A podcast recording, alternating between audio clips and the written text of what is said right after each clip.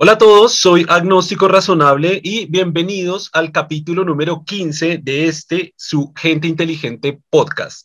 El día de hoy tenemos a dos invitados, es, es el segundo capítulo del podcast en el que tenemos un invitado, eh, uno que ya ustedes conocen muy bien, que es Germán, y el otro eh, es el papá de un muy buen amigo mío que se llama Jorge. Mucho gusto, Jorge, ¿cómo está? Muy bien, gracias, qué gusto. Eh, el día de hoy, bueno, tenemos eh, un invitado muy especial, como les estaba diciendo, ya que... Bien, ¿nos quedamos o nos, o nos fuimos? Acá seguimos, acá seguimos. Sí, hubo un pequeño corte, pero acá seguimos. Eh, bueno, les estaba comentando que eh, Jorge presenta una condición de invidencia, la cual nos parece muy interesante para explorarla a través de este capítulo y para conocer un poco su perspectiva a través de esta condición. Entonces, eh, lo primero que me gustaría o nos gustaría saber a Germán y a mí es em, si esta condición de invidencia usted la presenta de nacimiento o fue después que usted adquirió esta, esta condición. Bueno, agnóstico. Sin duda que estás planteando el tema como un problema o como una cosa eminentemente física, oftalmológica. Y es importante saber que no es lo mismo hablar de la ceguera como un fenómeno oftalmológico a la ceguera como un fenómeno eh, existencial, filosófico. La, la, mera ceguera oftalmológica, pues es simplemente la, el daño ocular que no permite las imágenes o los colores o la luz. Ajá. Y en ese sentido, pues yo eh, eh, vi perfectamente por ahí hasta los siete años, ocho, y luego progresivamente fue disminuyendo la visión hasta quedar completamente en cero por ahí a los 10, 11 años. Ok. Y en, en, ese momento cuando estábamos refiriéndonos a, a, evidencia, digamos, sí, claro, obviamente estamos hablando desde, desde la perspectiva del, de la falta de un sentido, eh, lo cual proporcionaría pues una, una, una forma, una característica, una característica diferente de recibir o percibir la información del entorno. Con base en ello, eh, digamos, pues nos no surgen pues otra, una, una, cantidad de dudas con respecto a esto. Eh, por ejemplo, eh, usted puede ser eh, totalmente independiente, puede vivir su vida de una forma totalmente independiente.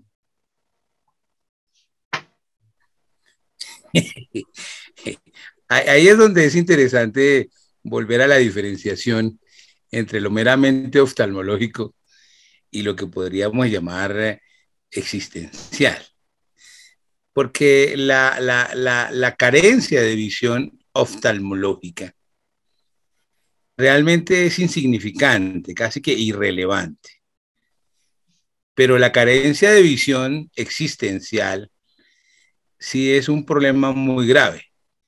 En ese sentido te puedo decir que cualquier ciego es absolutamente o puede ser absolutamente independiente. Todos los seres vivos son absolutamente independientes, ¿eh? hasta los microbios. Entonces, eh, no hay necesidad de, hablar de, la ceguera oftalmológica para hablar de independencia. De hecho, hay gente que puede no tener ceguera oftalmológica y que no son independientes. Son más bien dependientes, son más bien limitados. Entonces, fíjate lo interesante, no es un fenómeno meramente oftalmológico. Ok, eh, me parece interesante cuando dice que no es, o sea, desde la perspectiva de que lo veo, pienso que no le da una relevancia muy grande a la perspectiva, por lo menos física.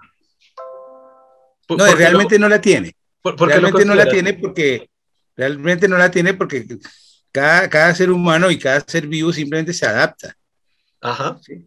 Eh, de hecho, no olvides que para llegar a donde nosotros estamos, como especie humana, hemos tenido que adaptarnos a todo. Primero éramos sencillamente individuos acuáticos, luego terrestres, luego volamos, luego uh, cambiamos, mutamos de tamaños, de formas, de estilos, eh, y después es que aparece la especie humana y la especie humana se ha tenido que adaptar a mil situaciones, a los climas, a, la, temperatura, a los terremotos, a los cataclismos, absolutamente a todo. Entonces todos los seres humanos somos simplemente capaces de adaptarnos a lo que sea. Y en ese sentido la ceguera no es distinta a ser zurdo, a ser gordo, a ser flaco, a, ser bajito, a ser moreno, a ser blanco. cuando tú naces, naces como eres y tienes que adaptarte a, a cómo estás. Y en ese sentido, pues es insignificante. Todos tenemos la necesidad, la obligación y la capacidad de adaptarnos a lo que sea. Ok, y, en ese orden de ideas, es claro, o sea, sí, me, parece una respuesta pues súper interesante. Eh, en ese orden de ideas me gustaría preguntar cómo fue su proceso de adaptación personal. teniendo en cuenta que... Es muy fácil, es muy fácil, es muy fácil. Ok, no, iba a decir, teniendo en cuenta que, digamos, la, eh, eh, digamos, puede ser diferente el contexto de perder la visión progresivamente a perderla de un momento para otro quizás probablemente si se pierde progresivamente pudiera ser más fácil ese proceso de adaptación que una persona que lo pierda de un momento a otro. Pero me gustaría saber cómo, cómo fue ese proceso suyo de, adaptación. No, digamos más fácil, no digamos más fácil, sino distinto. O menos difícil, quizás. Porque si tú, si, tú, si tú revisas varias personas que hayan quedado ciegos de un día para otro, no todos funcionan igual algunos entran en tragedia. Claro. Otros no. ¿Sí? De tal manera que aún las personas que les ocurre el mismo tipo de ceguera no funcionan igual. Lo mismo pasa con la ceguera progresiva. En la ceguera progresiva eh, puede haber una, una tragedia también progresiva o puede ser algo completamente insignificante. En el caso mío siempre fue insignificante porque sencillamente al no ver bien una letra grande, perdón, una letra pequeña, pues se, escribía más grande. Al no ver una letra, un, bolígrafo delgadito, verde o azul, pues se usaba uno negro y con un trazo más ancho. Eh, al, no, al no poder ver un escalón, pues tocaba tomar alguna precaución. Entonces, a medida que se van presentando las eh, circunstancias concretas, pues se va buscando también una solución a esa circunstancia concreta. Pero, pero eso es igual para todos. Es decir, si tú, por ejemplo, llegas a un trabajo nuevo, con gente nueva, compañeros nuevos, edificio nuevo, funciones nuevas, pues te toca hacer lo mismo. Es decir, a medida que van pasando las cosas, se resuelve un problema. Tú necesitas un teléfono, entonces dices, ¿dónde hay un teléfono?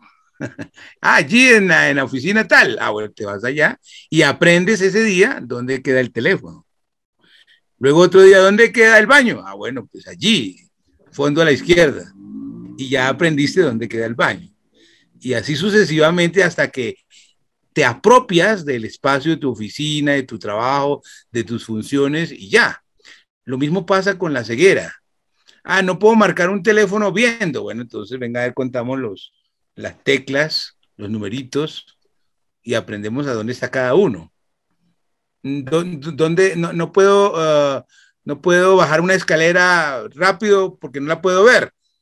Entonces empiezas a utilizar el tacto de los pies, en las manos, las, los, los pasamanos, eh, a contar quizá los escalones, a mirar dónde gira la escalera y entonces en cuestión de tiempo, de muy poco tiempo, te apropias del espacio y funcionas con total normalidad.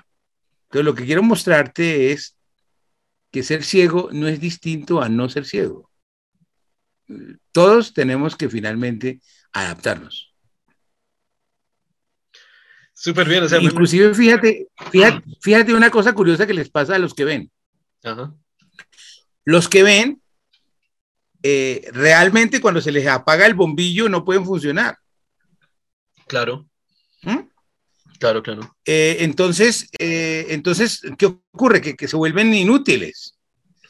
pero se vuelven inútiles mientras eh, eh, se acostumbran a la oscuridad y tienen que resolver el problema. Bueno, ¿para dónde voy? Tengo que salir de aquí. Tengo que eh, pasar a la otra habitación. Y entonces empieza a tocar las paredes o, o, a gatear, lo que sea, pero resuelve el problema. Entonces, date cuenta que es igual para todos. Sí, eh, me hace recordar mucho en ocasiones cuando eh, es algo como que suelo hacer yo, simplemente porque sí, eh, me gusta andar por mi casa con los ojos cerrados, simplemente para ponerme como... El, otra. Reto, para, para, ponerme como el reto de, de, de, ubicar las, eh, las, cosas y ubicar el, el, espacio, precisamente porque es como, no sé, es como un pequeño reto mental que se presiona el, el propio cerebro a, a, funcionar de esa manera. Y creo que lo, lo, lo, siempre lo he hecho, no sé, muy, muy poco tiempo, o sea, luego, no sé, cinco minutos o algo así, pero sí que se me hace muy acorde a, lo que usted nos está contando, ¿no? Que, que, simplemente es como este, este proceso que hay, como adaptarse a la situación que le está, que, le, que, que se está presentando. Uy, se le cayó. Perdimos sí, se le apagó el micrófono, sí. Sí, creo que, creo que y el audio. ¿Qué tal ahora? ¿Me oyen? Ahí lo escuchamos, ahí lo escuchamos perfecto y lo vemos también. Ah, listo, no sé qué pasó, algo pasó acá. Pero bueno, espero que no vuelva a pasar, pero si vuelve a pasar, toca volver a resolver el problema. Como estábamos diciendo, cada problema, una solución. Hay que adaptarse, sí. Muy bien. Sí, ok, no, no sé. Ahí habíamos quedado. No, no sé si me alcanzó a escuchar eh, lo que estaba diciendo, hasta dónde me alcanzó a escuchar. No, no, no, yo que, que, que estaba hablando de, de, la adaptación y se cayó la comunicación. Ah, ok, nosotros lo alcanzamos a escuchar y pues creo que alcanzamos a escucharlo todo, ¿no? Pensamos que el mensaje se, se alcanzó a pasar todo, pero no estoy muy seguro.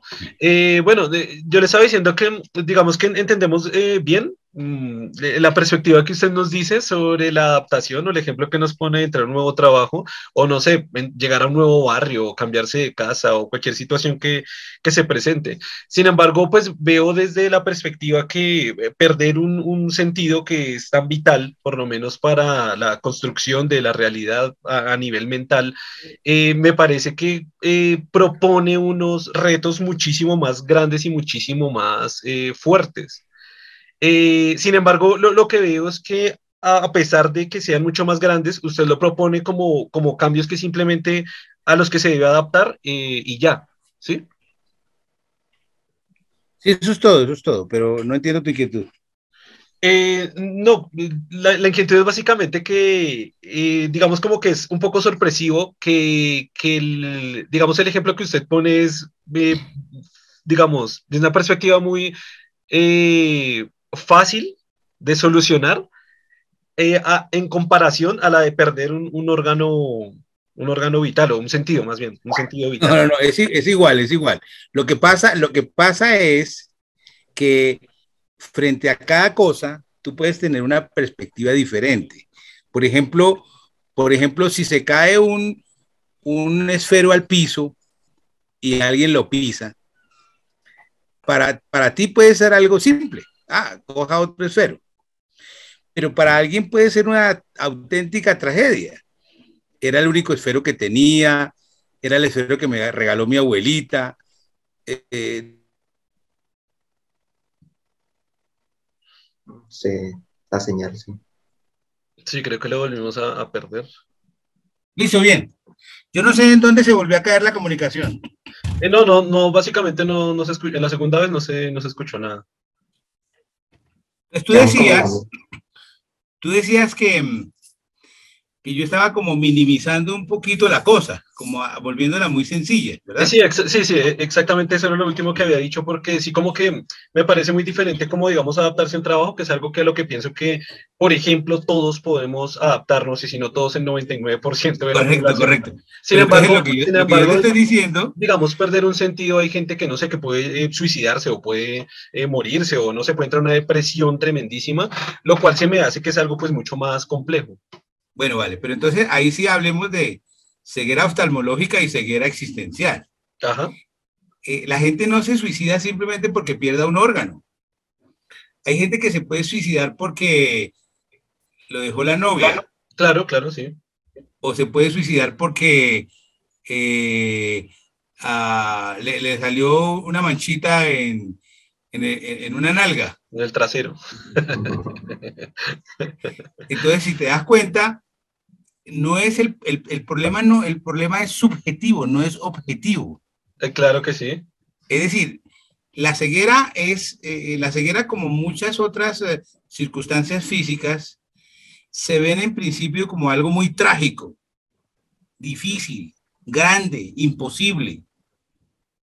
Pero así la ves tú de primera vez y así la puede ver cualquiera. Pero en realidad no lo es. Es tan simple como entrar a un trabajo nuevo o tan simple como cambiar de pantalones.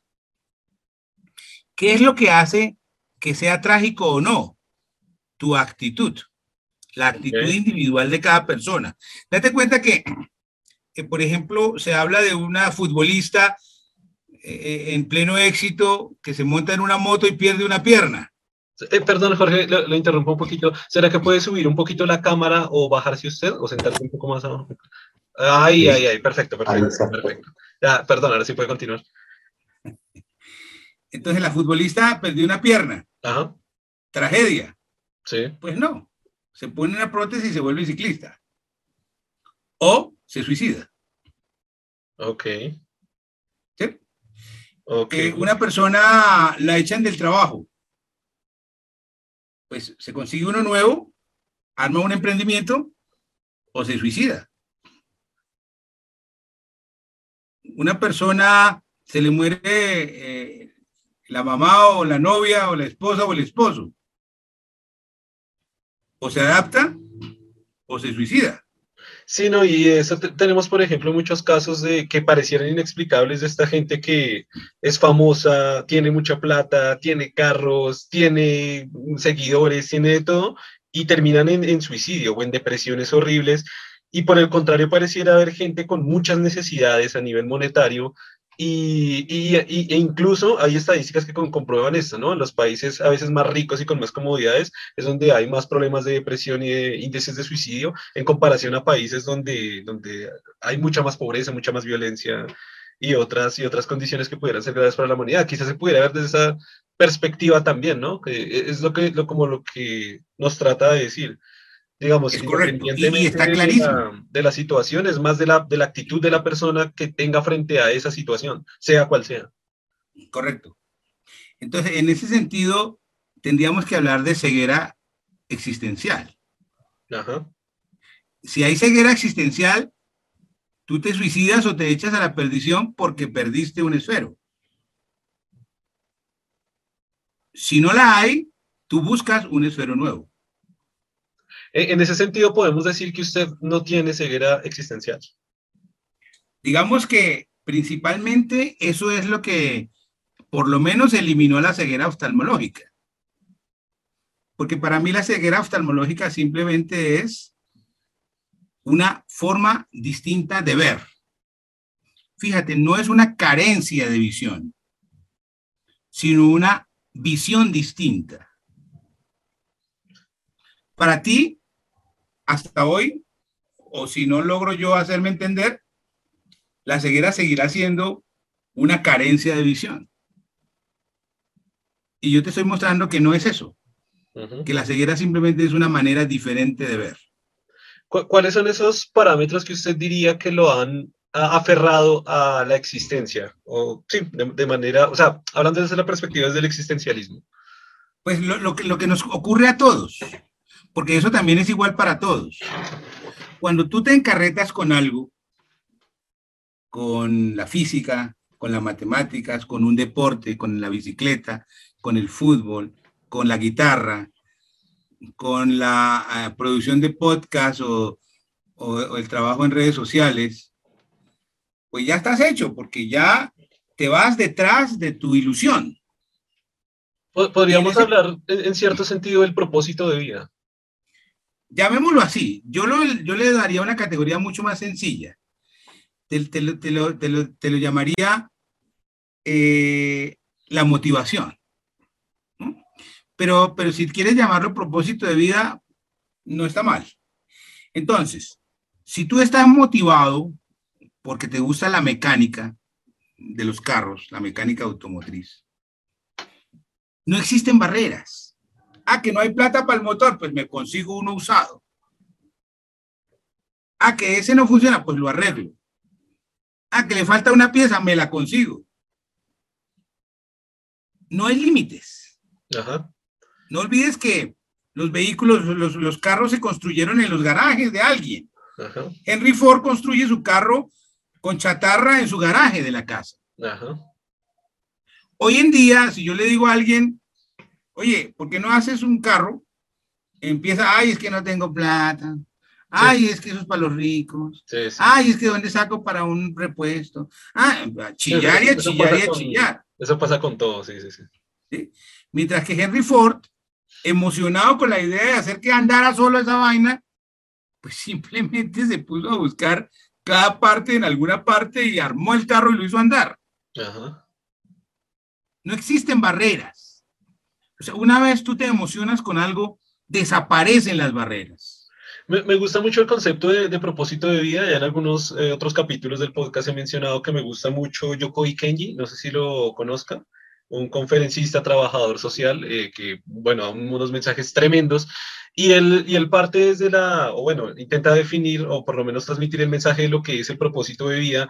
Y es eh, precisamente lo que conlleva todo. Es decir, eh, la motivación, lo que lo empuja a llevar a una, a, llegar a una meta, a llegar a un propósito, a un objetivo que pueda satisfacer no solo a usted y no solo a usted a nivel emocional o monetario, sino también que pueda ayudar a la comunidad, que pueda ayudar a los demás y que de esa manera usted al final, si lo hace bien y si eh, eh, enfoca la totalidad de su vida, todo, el, todo de su vida, va, a poder llegar a cumplir eh, eh, esa serie de objetivos, porque al final dice que el propósito de, vida no es un objetivo, es, difiere de lo que es un objetivo, difiere de lo que es una meta, difiere de lo que es em, un deseo, sino que va mucho más allá de eso, es, es, la pasión absoluta a lo que usted quiere dedicar todo su, todo, todas sus energías, todo su enfoque y toda su vida en lograr llegar a, un, en algún punto, algún punto que, como digo, no, no, es un solo objetivo, sino es un propósito que pueda incluso llegar a, mover el mundo, a mover la sociedad, o por lo menos mover a una comunidad pequeña. Lo, lo, entiendo muy de esa manera, de, de, encontrar... Está bien, está bien, yo comparto ese criterio, pero te hago un agregado. Es que tanto el propósito de vida como, como motivación existencial, como cualquier motivación pequeña o mediana, funcionan igual. Okay. Por ejemplo, tú quieres conquistar una chica. Eso no lo podemos llamar propósito de vida. Ajá, de acuerdo. Pero si tú quieres conquistar una chica y te gusta mucho, eh, no hay plata, me la consigo. ¿Sí? Ajá. Eh, eh, vive lejos, recorro el espacio. No me hace caso, le insisto, le llevo serenata. Es decir, una vez estás motivado, haces lo que sea para lograr esa meta pequeña, mediana o grande. de acuerdo, digamos que eh, lo, que difiero ahí el problema es cuando se consigue ese, ese objetivo o meta que, por ejemplo, muchas personas, y a veces es como funciona la falacia de la felicidad o de la búsqueda de la felicidad, que muchas personas eh, eh, confunden ello con un propósito de vida, por ejemplo, en el ejemplo que pone, u otros, y al conseguir el objetivo, es decir, en ejemplo, al conseguir a la chica y al tenerla, se acaba la motivación y, y, se acaba el objetivo que hacer porque ya lo cumplió. Y puede que sea feliz mientras obtuvo ese objetivo, pero después hay como una pérdida, de nuevo una pérdida de sentido de, de, de, de la vida, de, precisamente las razones del... Pero entonces te haces después otra meta. Eh, claro, e, ese es el punto, conseguir otra meta. Sin embargo, lo que conforma el propósito de vida es precisamente que no se llegue a cumplir con una meta, sino que sea un trabajo constante el que lo lleve a, a que, a que en el transcurso de su vida eh, de darle una, darle una, dar, mover una parte, como decía antes, por lo menos de la comunidad o, una transformación del entorno de alguna manera grande para llegar a, a, a, a cumplir ese, ese, propósito de vida, por lo menos a... Vale, vale, pero ¿por qué? Porque a mí no me gusta hablar de propósito de vida. Ajá. Porque es que el propósito de vida tú nunca lo vas a saber. Eh, claro, ese es, ese es el problema. El, propósito de vida... El problema es, encontrarlo. Es como el resultado de las pequeñas cosas que vas haciendo. Como quien construye un edificio. Tú vas poniendo ladrillo por ladrillo. No, no, no, no, no. y posiblemente cuando termines de poner todos los ladrillos, te toque tumbar una pared y cuadrar otra y, y hasta a veces derrumbar el edificio y hacer otro nuevo. Y solo al final de la vida es que uno como que evalúa, pero el propósito de vida en realidad consiste en equilibrar tu cabeza para ir conquistando cada día y cada momento. Incluso puede pasar lo siguiente que tú a los 20 años crees que, que el propósito de la vida tuya es hacer que Colombia sea un país justo y que no haya pobreza. Pero a los 40 años te das cuenta que la pobreza es necesaria y que es importante no permitir que se acabe la pobreza. Pero a los 60 años te das cuenta de que la pobreza es inevitable y que bienvenida a la pobreza. Es decir, lo que tú pensabas a los 20 no es lo mismo a los 40 y no es lo mismo a los 60. Claro, pero porque es un cambio en la adquisición de conocimiento que usted tiene y es posible que cambien también sus conclusiones y sus objetivos. Pero, por ejemplo, el, el, ejemplo que usted puso me parece muy, muy bueno para ponerlo como ejemplo de propósito de vida porque es algo que probablemente en toda su vida usted no lo vaya a lograr, pero que muy probablemente si enfoca toda su energía y todo su conocimiento, todo lo que tenga a ello, va a lograr un cambio significativo. Que, por ejemplo, eh, ah, decía la vez pasada que escuchábamos con Germana Roberto Martínez, un, un, un, podcaster, un youtuber que me parece pues muy interesante, un pensamiento muy interesante, y él ponía el ejemplo del futbolista, y decía, a veces me parece que la vida del futbolista es muy vana. ¿Por qué? Porque la vida del futbolista se acaba casi a los 30 y pico años, no sé, 35 años, y su propósito de vida siempre fue eh, en el fútbol, siempre fue ser el mejor futbolista, eh, lograr un rendimiento deportivo mucho No, pero eso que estás diciendo, eso que estás diciendo tumba tu, tu hipótesis. No, no, no, ser futbolista no es un propósito de vida. Exactamente, eh, eh, a eso iba, es que me interrumpió cuando estaban en el, en el, explicando la, la, situación. Entonces, por eso él mismo decía, como yo dije hace un momento, que, el, que la vida del futbolista se vuelve triste. ¿Por qué? Porque cuando llega a 35 años y ve que no puede seguir jugando fútbol precisamente porque su cuerpo no lo permite, porque su condición física ya no lo permite, se derrumba toda su vida, se, básicamente se le cae toda su vida y él tiene que comenzar a enfocar sus esfuerzos a X cosa, a otros proyectos, a otros objetivos, a, hacer otra meta, que era de pronto lo que usted decía antes, como a, tener otra meta y otra meta, pero siempre comienza a añorar, siempre comienza a recordar, incluso a tener sueños de los, de los momentos en los de gloria, en los que él fue el mejor futbolista, en los que llegó a la cúspide de su carrera, pero al final se volvió un poco triste. Por eso decía que prefería o que el propósito de vida tenía que ser algo como lo que usted planteaba muy bien antes, acabar con la pobreza de Colombia, que es un propósito que usted no lo jamás no, no va a llegar, o sea, es imposible lograrlo, pero que sí puede hacer un cambio significativo, que sí puede construir escalones, que sí puede construir algo que pudiera hacer llegar a más o menos cumplir ese objetivo o desde su perspectiva o desde su, sus intenciones, desde lo que ha hecho, poder mover algo, poder hacer algo por lo menos en, en Pero, pero es que mira, mira, mi estimado agnóstico razonable, o todo es estúpido o nada es estúpido. Fíjate que tú puedes perseguir eh, la eliminación de la pobreza en el mundo y alguien te puede decir que eso es estúpido porque, porque no se puede y porque no vale la pena hacerlo. Sí. Pero eh, si tú dices voy a ser el mejor guitarrista del mundo, dije, pero qué tan estúpido que tú te dediques 30 o 40 años tocando la guitarra cuatro horas diarias para ser el mejor guitarrista del mundo. Qué cosa tan estúpida. O si tú quieres ser, por ejemplo, el mejor mecánico, pero qué cosa tan estúpida si los carros están cambiando cada rato y los motores se transforman y dedicarse a arreglar carros o a producir carros es una cosa muy estúpida. Pues no. O todo es estúpido o nada es estúpido. Y en ese sentido, el propósito de vida de todos los seres humanos simplemente es existir. Existir de la manera más armónica para el individuo. Y por eso es que la vida se convierte en un descubrimiento todos los días. Y por eso tú puedes querer ser oftalmólogo y resultar siendo técnico de un equipo de fútbol. Como le ocurrió a Pacho Maturana, que estudió odontología y terminó dirigiendo a la Selección Colombia, o a Ochoa Uribe, o a Otto Serge, que es médico, o a Caler Morales, que estudió medicina, se metió a cantante y se murió. Entonces, eh, en realidad, todas las cosas, por pequeñas o medianas o grandes que sean, son parte del propósito de la vida. Entonces, cuando tú, por ejemplo, te pones a, construir un podcast, ese es un propósito de la vida. Ah, que, que demore dos horas. Bueno, dos horas. Pero esas dos horas sumadas a las otras dos horas del otro podcast, más las otras dos horas del otro podcast, van construyendo tu equilibrio emocional, tu felicidad, tu llamada felicidad, el sentido de tu vida. Entonces, cuando tú te seas cuchito y, y, te mueras a los 90 años, alguien puede decir, no, pero este pendejo lo único que hizo fue hacer podcast. ¿Qué tan estúpido? Pero alguien puede decir, no, vea, fue un tipo que hizo eh, 20 mil podcasts, que tan genial. Eso son perspectivas.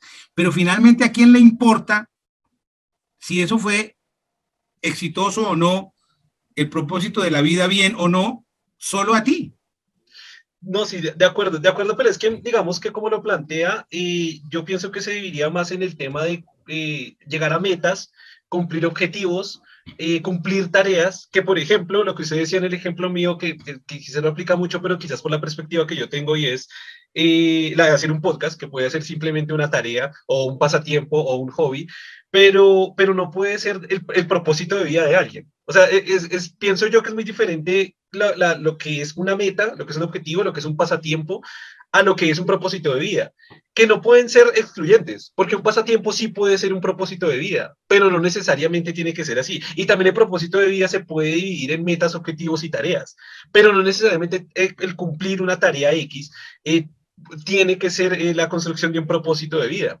Y tampoco necesariamente creo que un propósito de vida tenga que ser tan monumental como para cambiar absolutamente el todo, sino que si, si, lo, si lo satisface a usted y logra hacer un cambio, así sea pequeño, así puede ser una familia, puede ser una comunidad, como dije, una comunidad muy pequeña, no sé, de 10 personas, pienso que está correcto. Y, y estamos de acuerdo en el punto de la perspectiva de los demás. Pienso que para muchas personas puede ser lo más estúpido o para muchas personas puede ser algo muy bueno, pero pienso que basarse en la perspectiva de los demás no tiene nada que ver con el propósito de vida, porque, o sea, eh, la perspectiva de los demás siempre puede estar para, para, para criticar o para mm, echarle mierda encima a la otra persona.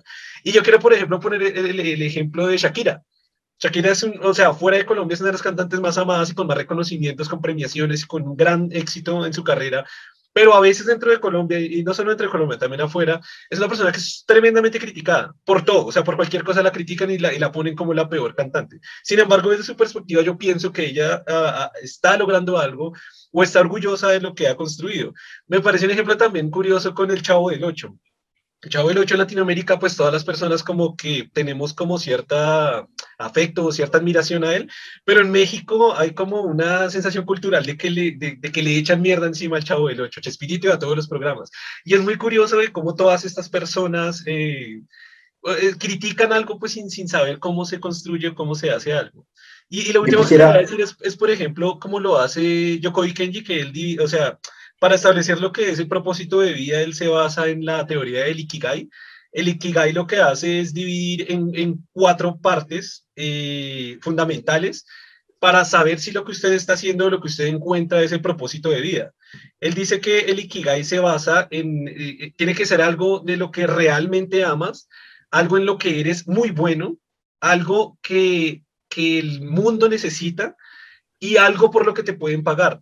Cuando hay, una, cuando hay una unión de esas cuatro partes, pero que sean cuatro partes muy elaboradas, eh, es cuando se puede hacer un condicionamiento de, de, de, que pudo haber encontrado el, el propósito de vida.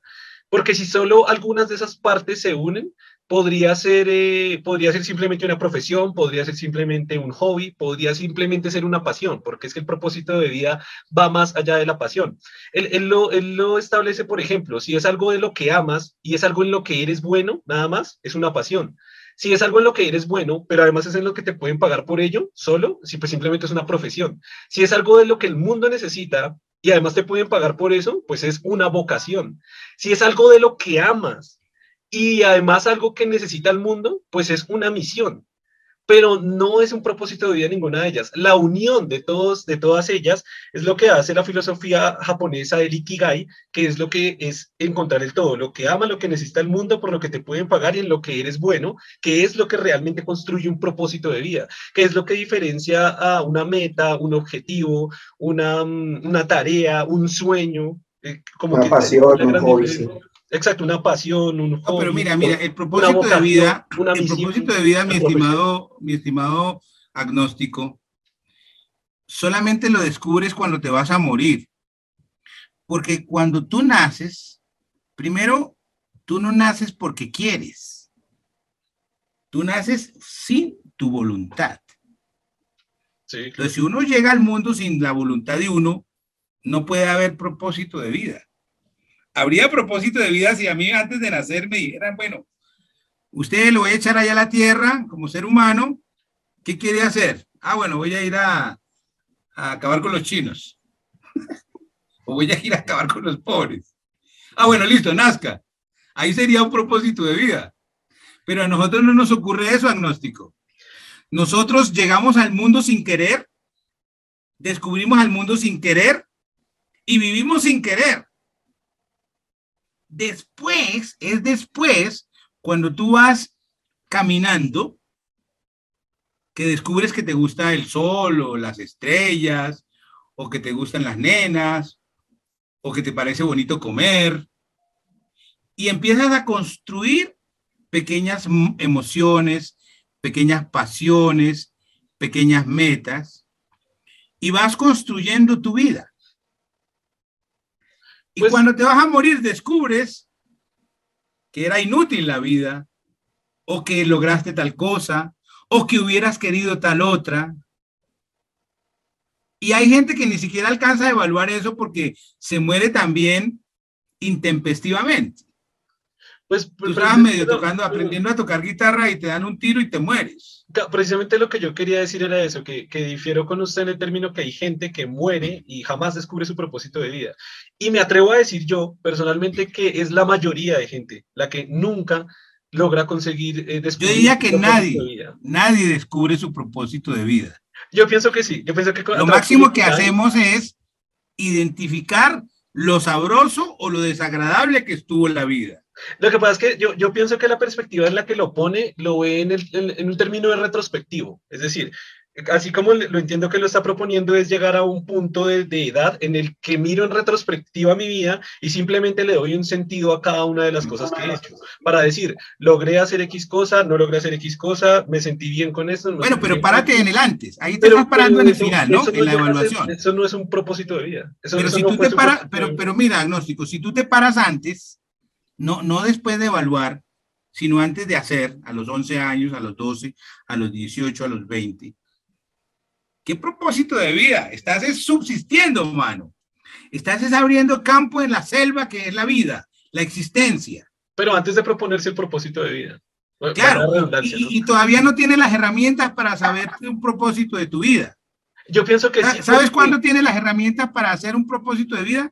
Ajá. Por allá a los 90 o 100. No, voy, a dar, antes de morir. Voy a dar un ejemplo que propone Yokoi Kenji de quién logró, por ejemplo, hacer un propósito de vida.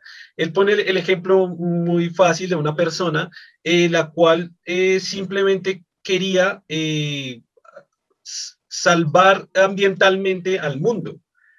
Como usted dice, no, es lo que usted mismo decía, no necesita recursos, no necesita dinero, no necesita nada, simplemente él se fue a la orilla de la playa y comenzó a limpiar tortugas y a tratar de salvarlas.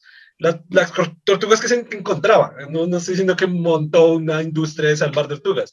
Simplemente a mano comenzó a limpiar y a salvar la tortuga y ah, lo volvía a hacer y lo volvía a hacer y al otro día se levantaba y lo volvía a hacer y al otro día volvía y se levantaba y, lo continuó haciendo día a día, día a día, día a día. Jamás se cansó, jamás, porque eh, era su propósito de vida.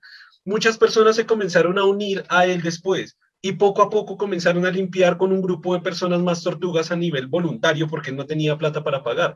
Esta persona se convirtió en la fundadora de Greenpeace, una de las empresas más gigantes, ONG, ONGs del mundo en salvar la ecología del planeta Tierra. Eso pero, pero ¿por qué tú vas a llamar eso propósito de vida si eso es igual a cualquier cosa? No lo, eh, consiguió, no lo consiguió a los 90 años, lo consiguió cuando él era joven. No, no, no, no, no, no, no, no es cierto, agnóstico. El tipo se puso a, limpiar tortugas y a tratar de salvarle la vida porque le pareció bonito, porque le pareció agradable. Igual que el obrero que quiere comprarse un televisor y dura 48 eh, meses pagándolo y luego la lavadora otros 48 meses, y luego el televisor otros 48 meses. Entonces, cuando el tipo tiene 90 años, dice, compré cinco televisores, 20 lavadoras, un carro, una casa. El, el, tipo hizo exactamente lo mismo que el otro pendejo que estaba limpiando tortugas. Lo mismo, ¿qué estaban pues haciendo los dos? La, lo que diferencia... es que no aterrizan la cuestión. Digamos, por ejemplo, con, los, con lo que estaban hablando, un guitarrista. Cuando ustedes hablan de un guitarrista, dicen, no, el guitarrista quería, quería convertirse en el mejor, pero si hay un propósito de vida real, si usted mira, por ejemplo, algo mayor, yo quería inspirar a las personas, construir una música que transformara el mundo. Si ve que hay un propósito mayor, digamos, si usted lo simplifica, simplemente decir, quiero ser el mejor guitarrista y lo simplifica así, no ve el otro caso.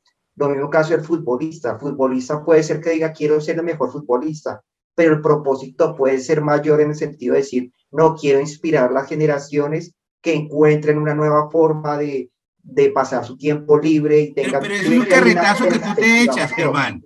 Eso es un carretazo. Pero exactamente ese es el propósito. Por eso, pero, pero es un carretazo como cualquier otro.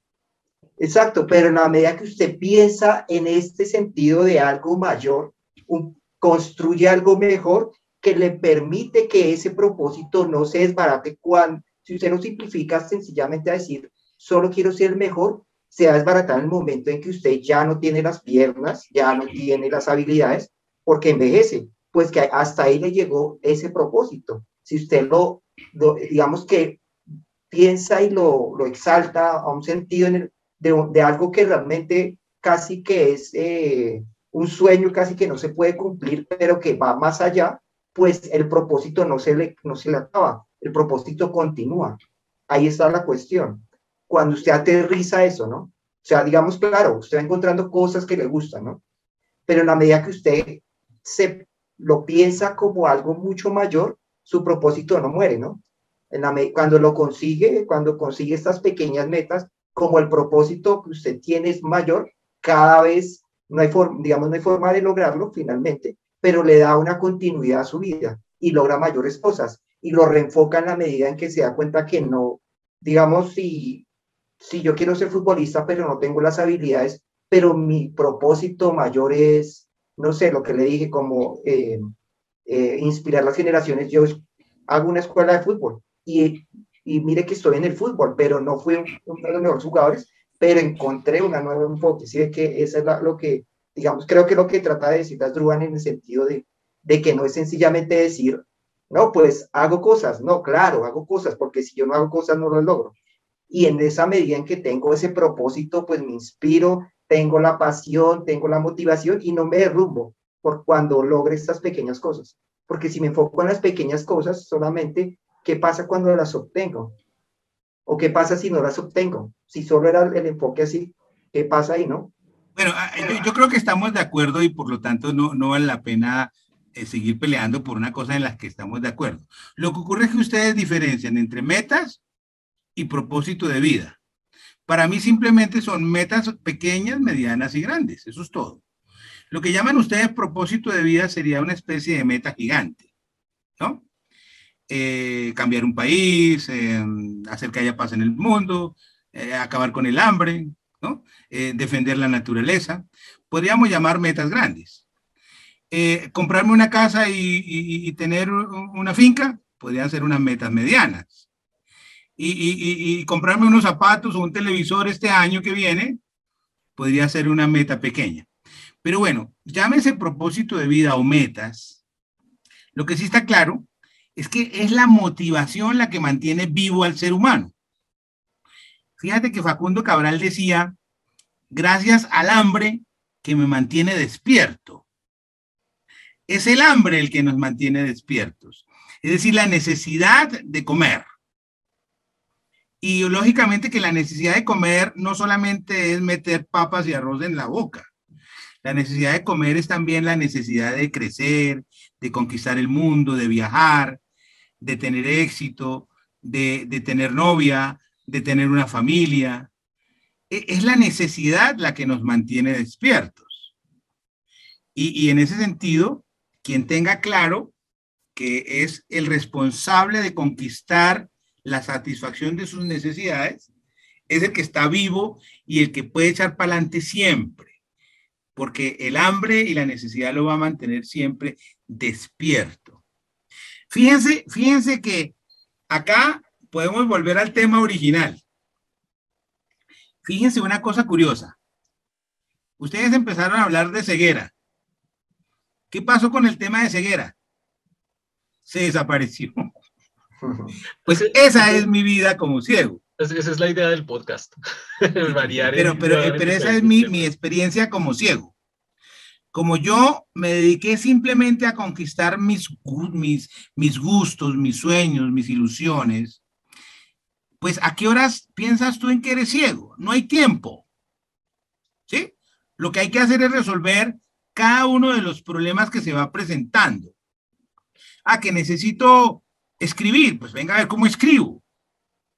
Que necesito hablar, pues venga a ver cómo aprendo a hablar. Que necesito tocar una guitarra, pues venga a ver la guitarra y me pongo a tocarla. En ese contexto, ¿quién piensa en la ceguera? Nadie. ¿Quién piensa en que le falta una pierna? Nadie. ¿Quién piensa en que le falta la plata? Nadie. En cambio, cuando usted, siendo ciego, faltándole una pierna, o siendo gordo, o siendo negro, o siendo lo que sea, se pone a pensar en ese punto, ahí se queda. ¿Sí? Porque se constituye en un freno. Y ya la ceguera ya no es una cosa física, sino que se convierte ahora sí en una ceguera existencial, donde tú no le encuentras sentido a la vida. Tan pronto le encuentres sentido a la vida, todos esos elementos desaparecen. Inclusive hay una cosa que menciona mucho el agnóstico, que a mí siempre me ha parecido curiosa desde la primera vez que lo escuché. Le he escuchado como unas 200 veces utilizar la palabra monetización. La, monetización es una de las cosas menos importantes en la vida de un ser humano. Cero importantes. Porque la monetización es un medio, es un vehículo, no es un fin. Es decir, a través de la monetización yo logro viajar, comprar mi comida, eh, vestirme, pasear, etcétera lo cual significa que uno realmente no necesita monetización. Lo que necesita son las cosas que se logran a través de la monetización. Entonces, ¿cómo sería un mundo sin monetización? Fácil. Es un mundo donde simplemente yo pueda lograr lo que yo quiero, así, no, así nunca coja un billete en la mano. Entonces, los seres humanos no vivimos para la monetización. No nos interesa la monetización. Los seres humanos lo que nos interesa es comer, dormir, viajar, pasear, eh, tener novia, hacer el amor, eh, construir, eh, inventar. Eso es lo que realmente nosotros queremos, no la monetización. ¿Mm? Entonces, lo mismo pasa. A, ninguna persona le interesa, por ejemplo, a mí no me interesa ver, con, o sea, arreglarme los ojos, digamos. A mí lo que me interesa es poder coger todo lo que yo quiero coger. ¿Sí? Poder alcanzar lo que yo quiero alcanzar.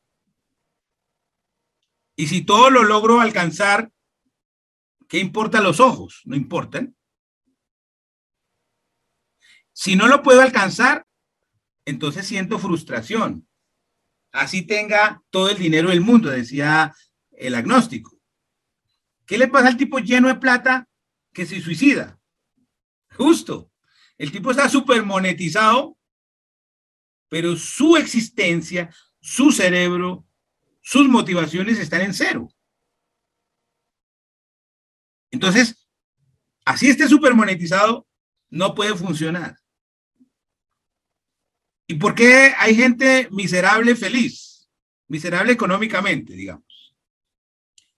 Pues porque está demostrado que para ser feliz no se necesita la plata, sino se necesitan otras vainas distintas al dinero. Entonces, un ciego no necesita ver, oftalmológicamente hablando. Lo que necesita es conquistar lo que le, lo que le da la gana conquistar. Y si lo logra, ya no es ciego. Lo mismo le pasa al cojo, al sordo, al mudo o al que está común y corriente lleno de frustraciones.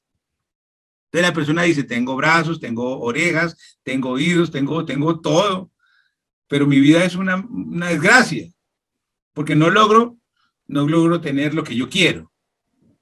Entonces, ese, ese es un ciego existencial, llamaríamos así, o un, un, un incapacitado mental. Pero tan pronto el individuo se motiva, y recogiendo las palabras de ustedes, logra sus metas pequeñas, medianas o su propósito de vida, que yo lo llamaría simplemente metas más grandes. Metas más grandes para él, ¿no? Porque, ojo, lo que puede ser para el agnóstico o para Germán una meta grande, a mí me puede parecer chimbo, tonto. Eh, a otro le puede parecer genial, a otro no tanto. Y, y, una noticia muy terrible es que todos vivimos para el individuo porque realmente no trascendemos en nada. Si ustedes miran, por ejemplo, Bolívar, Simón Bolívar, Simón Bolívar hizo lo que tenía que hacer en su época. Hoy en día todo el mundo usa a Bolívar para hacer muchas pendejadas, a veces opuestas. Entonces, los dictadores de derecha se llaman bolivarianos. Los dictadores de izquierda se llaman bolivarianos. Los ignorantes se llaman bolivarianos. Los sabios se llaman bolivarianos. ¿Qué pasó con el concepto de Bolívar y con la vida de Bolívar? pues que todo el mundo la, utiliza para lo que le da la gana. Por lo tanto, el Bolívar ese que existió ya no existe. Es completamente irrelevante. Entonces, todos nosotros dejamos de ser irrelevantes. Hace, hace 30 o 40 años había un, un personaje que salía todos los días en la televisión en Colombia, que se llamaba Fernando González Pacheco. Quizá alguno de ustedes lo medio escuchó por ahí. Fernando González Pacheco salía todos los días por la televisión. Hoy en día la generación de la gente del millennial, los que nacieron en el 2000 o 1990 para acá, no saben quién es ese tipo. No existe. Y lo mismo pasa con, con todos, con todos, con los presidentes, con Gandhi. Gandhi es un tipo que le importa a tres pendejos, a nadie más. Ya desaparece de la historia. Cada quien tiene que vivir su propia historia y vivir su propia trascendencia. Y en ese sentido, pues, lo que es importante para unos no es importante para otros. Y por eso la ceguera, para mí, no es un tema importante. Para otros puede ser un motivo de suicidio, de angustia, de tragedia. Pero eso ocurre también con la obesidad. Hay gente gorda que se siente feliz, otros que se suicidan por ser gordos. Y eso ocurre también con el, el que es alto o el que es bajito. Entonces, esa es un poco la experiencia que yo les quería comentar sobre su pregunta, sobre la ceguera. Pero me pareció interesante que empezamos a hablar de eso y el tema desapareció, como ha desaparecido en mi vida. Yo hablo de ceguera cuando ustedes me, me, me, preguntan, porque A todos los demás les puede parecer impresionante la ceguera. A mí no me parece impresionante. Me parece equivalente a que se me cayó un esfero al piso y tengo que levantarlo.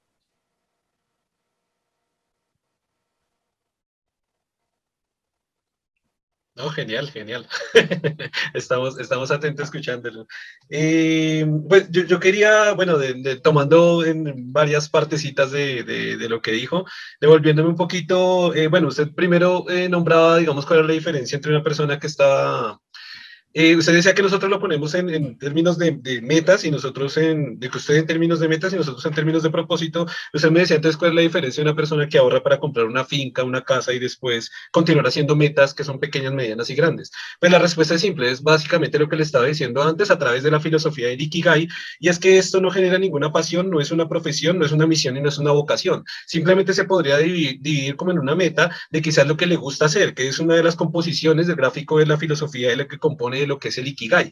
Quizás usted lo, lo logre entender mucho más fácil desde la perspectiva de poniéndole el nombre de metas o no, porque pues también como dije al comienzo de la conversación, quizás en el podcast lo pueden devolver un poquito, precisamente yo dije que el propósito de vida no tenía que ser algo a nivel mundial, a nivel nacional, a nivel ciudad, sino que podría incluso hacer injerencia en cuatro o cinco personas, lo cual no hace la diferencia tampoco entre una meta o un propósito. Un propósito puede ser determinado por hacer la unión de todo lo que, bueno, había explicado antes, que es la profesión, la pasión, la misión, la vocación, que es al final es la unión de lo que amas, es lo que eres bueno, es lo que necesitas al mundo, de por lo que te pueden pagar para que generen la conjunción de lo que, se, de lo que es eh, constitutivamente el, el, Ikigai y que quizás en la, en, en, la falta de, la, de completar este, estas, estas características, podrían caer en precisamente en lo que estamos hablando, que es en cosas como depresión o falta de ánimo, como usted lo, lo decía antes, o falta de, de, de, proyecto de vida, de quizás enfocar las cosas hacia un solo punto.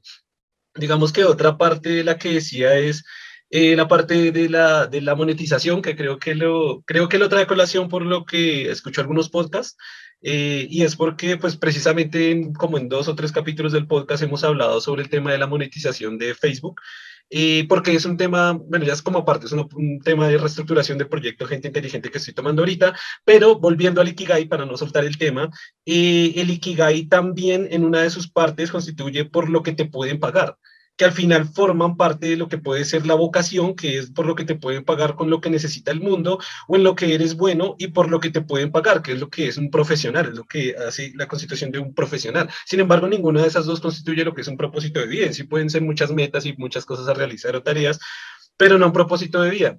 Estoy muy de acuerdo con lo que dice que el dinero, pues es simplemente un medio, obviamente, y por eso, de, de, nuevo, lo que yo decía antes, por eso en países que hay mucha pobreza, incluso hay índices de felicidad mucho más altos y menos enfermedades o índice de enfermedades mentales, pero quizás el propósito de vida sí que puede llevar a, a la generación de dinero intrínsecamente, por, por, el solo hecho de construir un propósito de vida, puede llevar intrínsecamente a, a obtener dinero de, de, alguna forma.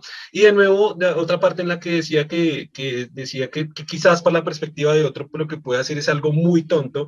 Cualquier persona que lo que puede hacer es, es demasiado tonto, y estoy de acuerdo. Y, y, por eso ponía el ejemplo de antes, de que yo pienso que en lo que es la construcción del propósito de vida, o cualquier cosa, aquí sí ya nos podemos volver a una meta o hacer lo que pues uno cree que es lo que es correcto, pues no, es, no debe vivir de las perspectivas de los demás, porque los demás siempre pueden pensar que es algo muy estúpido, muy tonto, o hacer críticas no constructivas, sino, sino destructivas, que pueden pues dañar la, como la, la, carrera o lo, que quiere estar eh, uno construyendo, ¿no?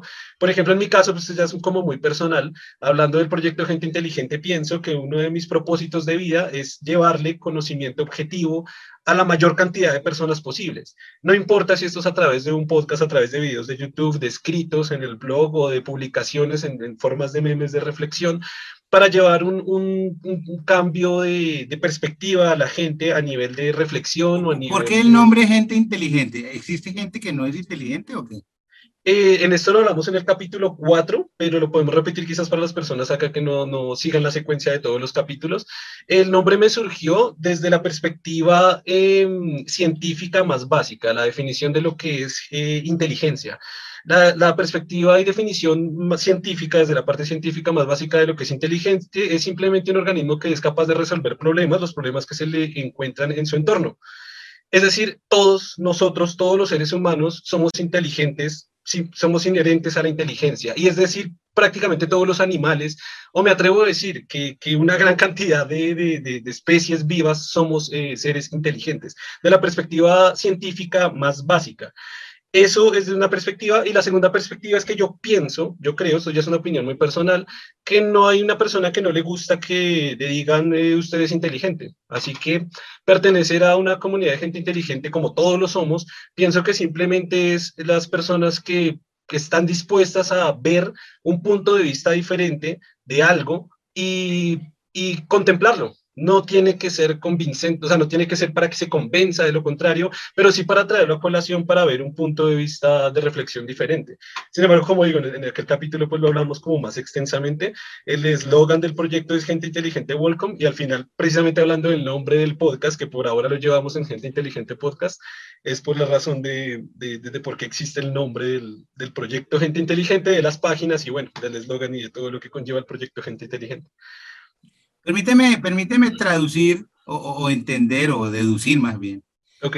Que lo que tú llamas propósito de vida simplemente es la dedicación. Eh, no, pues es el... Claro, porque, porque una ama de casa, una ama de casa se dedica a su hogar. Sí. Y ese es su propósito de vida. Pues desde la ¿Qué hace una ama de casa? De la, Lava ropa, desde la perspectiva de Ikigai, no completa lo que necesita el mundo. No, completamente sí. Completamente sí. Pero ¿Cuáles son las cuatro cosas? ¿Cómo es? Eh, es básicamente lo que amas, en lo que eres bueno, por lo que te pueden pagar y lo que necesita el mundo. Listo, el ama de casa cumple todo eso. Lo que amas, tu familia. Sí. ¿Qué sigue? Eh, en lo que eres bueno en lo que eres bueno, lavar, planchar, cocinar, llevar la comida a la cama. Ok, pero suena machista. No, no, no, no, no. No, no, no. Okay, okay, no entonces, amo de casa, es lo mismo. Sí, sí, sí, bueno, no, sí, sí, sí. Por, por, lo que bueno, te pueden ¿qué pagar. Lo que, por lo que te pueden pagar. Coño, el ama de casa vive toda su vida de eso. Y le pagan con mercados, con techo, con, con sonrisas, con regalitos del Día de las Madres con ropa, con zapatos. Claro, ella se gana la vida como ama de casa. Le pagan por ser ama de casa. ¿Y cuál es la otra? Y lo que necesita el mundo. Ah, bueno, me vas a decir tú que el mundo no necesita de las amas de casa. Son más importantes las amas de casa que los científicos, man. Eh, pues. No Totalmente. Pues el no ama creo. de casa es la que mantiene toda una familia equilibrada. Que si no hay ama de casa, que le limpie el rabo a los chinos, que les dé teta, que los bañe, Sí puede haber familias que tú equilibradas. hagas todo eso, Sí ¿de puede haber van a salir los científicos y los deportistas y los cantantes y los artistas? No tiene que haber una ama de casa. Eh, Por eso que es como una estructura de familia un poco conservadora o antigua. Bueno, Porque- pero, pero, porque eh, sin- eh, sin- eh, sin una eh, ama de mételo casa- en la familia que quieras. Hay familias de hace 1500 completamente años o en la de ahorita. estructuradas y gente muy bien estructurada que puede ser muy profesional sin tener mamá o huérfanos o uf, de muchas No, no, no, no, no, no, nadie puede ser nada sin mamá porque no ve que todos nacemos de una mamá. O sea que los huérfanos no pueden ser grandes científicos, no pueden ser grandes ingenieros. no Los huérfanos primero brotaron de papá y mamá, primero. Segundo, muertos ellos o desaparecidos necesitan de un cuidador que hace las veces de mamá y papá. Claro, pero no de una ama de casa. Lo que usted estaba afirmando es que era una ama de sí, casa. totalmente sí. Pues no, totalmente no lo sí, veo así, ¿quién- no lo veo así. ¿Quién le baña al chino, hermano? No, pues sí, pues si usted piensa así. No, no, no, no, no, no, no. Es que tú, tú, tú, tú sigues trascendentalizando los conceptos. No, al revés. ¿Por qué, me, vas- Estoy tú me- por qué- tratando, por qué me vas a decir que una ama de casa no tiene un propósito de vida? Ah, no, no, no dije eso. Sí puede ser. Si, si ella considera que su propósito de vida está bien. Lo, a lo que Correcto, y cumple diciendo, todas las, las cosas esas del, del Kigai ese. Las cumple perfectamente. Y, si ella lo considera y se siente muy bien con todo eso, está bien. A lo que yo estoy diciendo es que no necesariamente, como usted decía, tiene que haber una ama de casa para que hayan científicos y haya una generación de profesionales. Muy no, totalmente sí, totalmente sí, chino, porque es que un científico, un científico de 40 años y de 50 de trayectoria, antes de todo eso fue niño chino. Su teta, comió tetero, se cagó en los calzones. O sea, no existe no, tú no, una mamá no pare un científico. La mamá pare un chino bebé, ¿sí? Que se caga y que chilla, y a través del proceso existencial se vuelve científico, artista, eh, asesino, psicópata, lo que sea. No, el psicópata no se hace tampoco, ahí tiene otro error conceptual. No, no, no, ¿cómo me vas a decir? El psicópata, si, si nace genéticamente así, porque ahora ya, eso es otra discusión. Eh, sí, por eso, pero eso es otra discusión. si nace genéticamente así, si, si, nace, si, si, el psicópata nace genético porque nace dañado, ¿sí? Pues no dañado. Entonces, ¿qué? ¿Es un individuo sin propósito de vida? Ah, no, no necesariamente. Ah, bueno, entonces el tipo sí se hace. No, pero el psicópata como tal, como la condición que califica a un psicópata, no, en realidad no se hace. No, pero es que el psicópata es, al hablar de psicópata es igual que hablar de gordo es decir, una condición. Eh, sí, Pero tanto el psicópata como el gordo tienen propósito de vida. Sí, sí. ¿O es que me vas a decir que el psicópata es más importante que el gordo o que el gordo no es importante por ser gordo? No.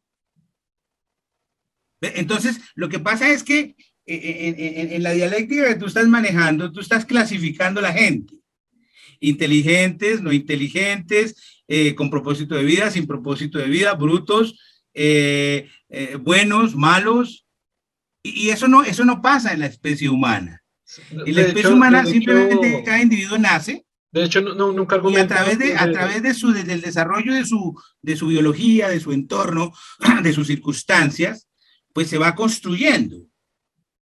y, y en esa construcción aparecen sus dedicaciones se dedica a ser obrero, se dedica a ser músico, se dedica a inventar, se dedica a un deporte, se dedica a transformar eh, la política, se dedica a lo que le dé la gana o a lo que, o a lo, que lo ponga la vida, porque, porque muchas veces nosotros ni siquiera escogemos eso.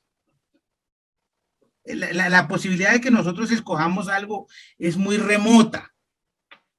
Si, por ejemplo, tú, tú estás pensando como piensas, igual que yo, yo pienso como pienso, ¿sí?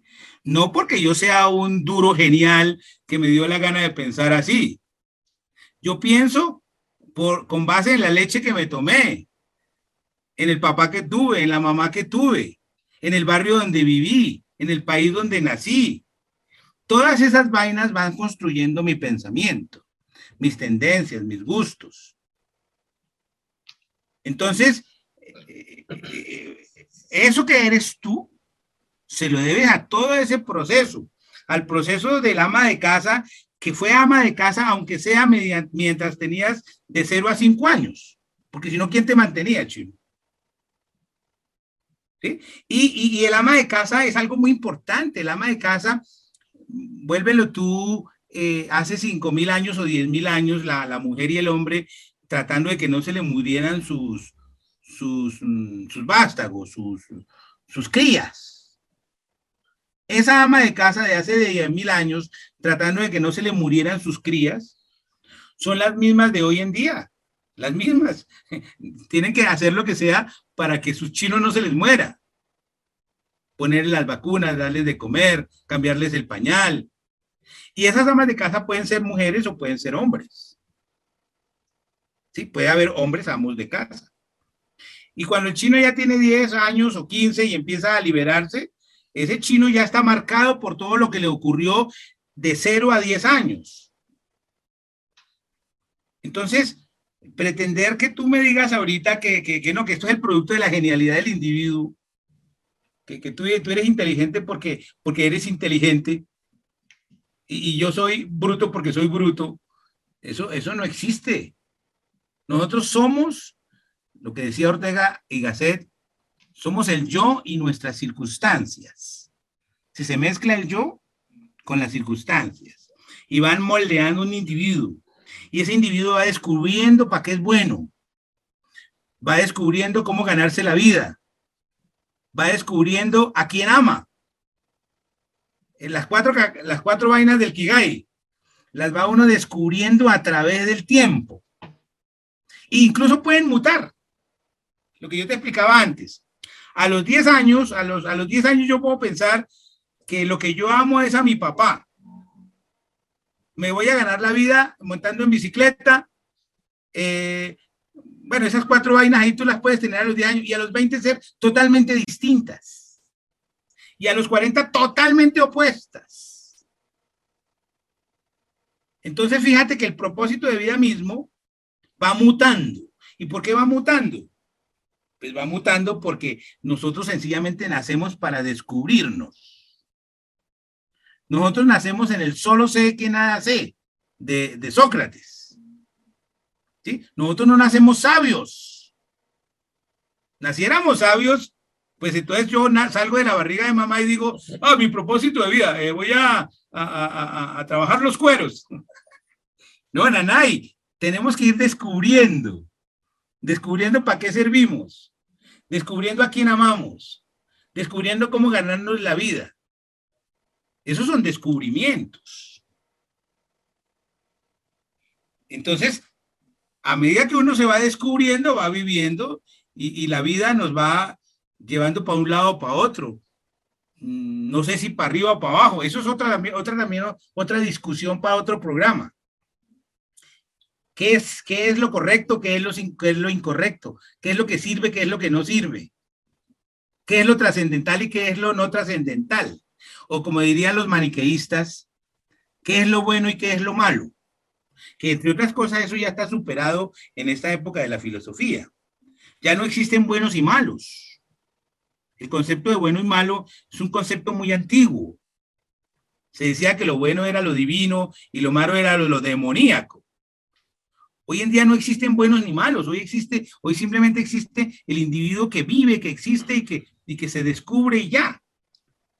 ¿Y qué es lo bueno? Cuando se enfrentan dos ejércitos, el objetivo de los ejércitos militarmente hablando es eliminar al otro. Y tú dices, ¿quiénes son los buenos y quiénes son los malos? los buenos son los que ganan o los que pierden.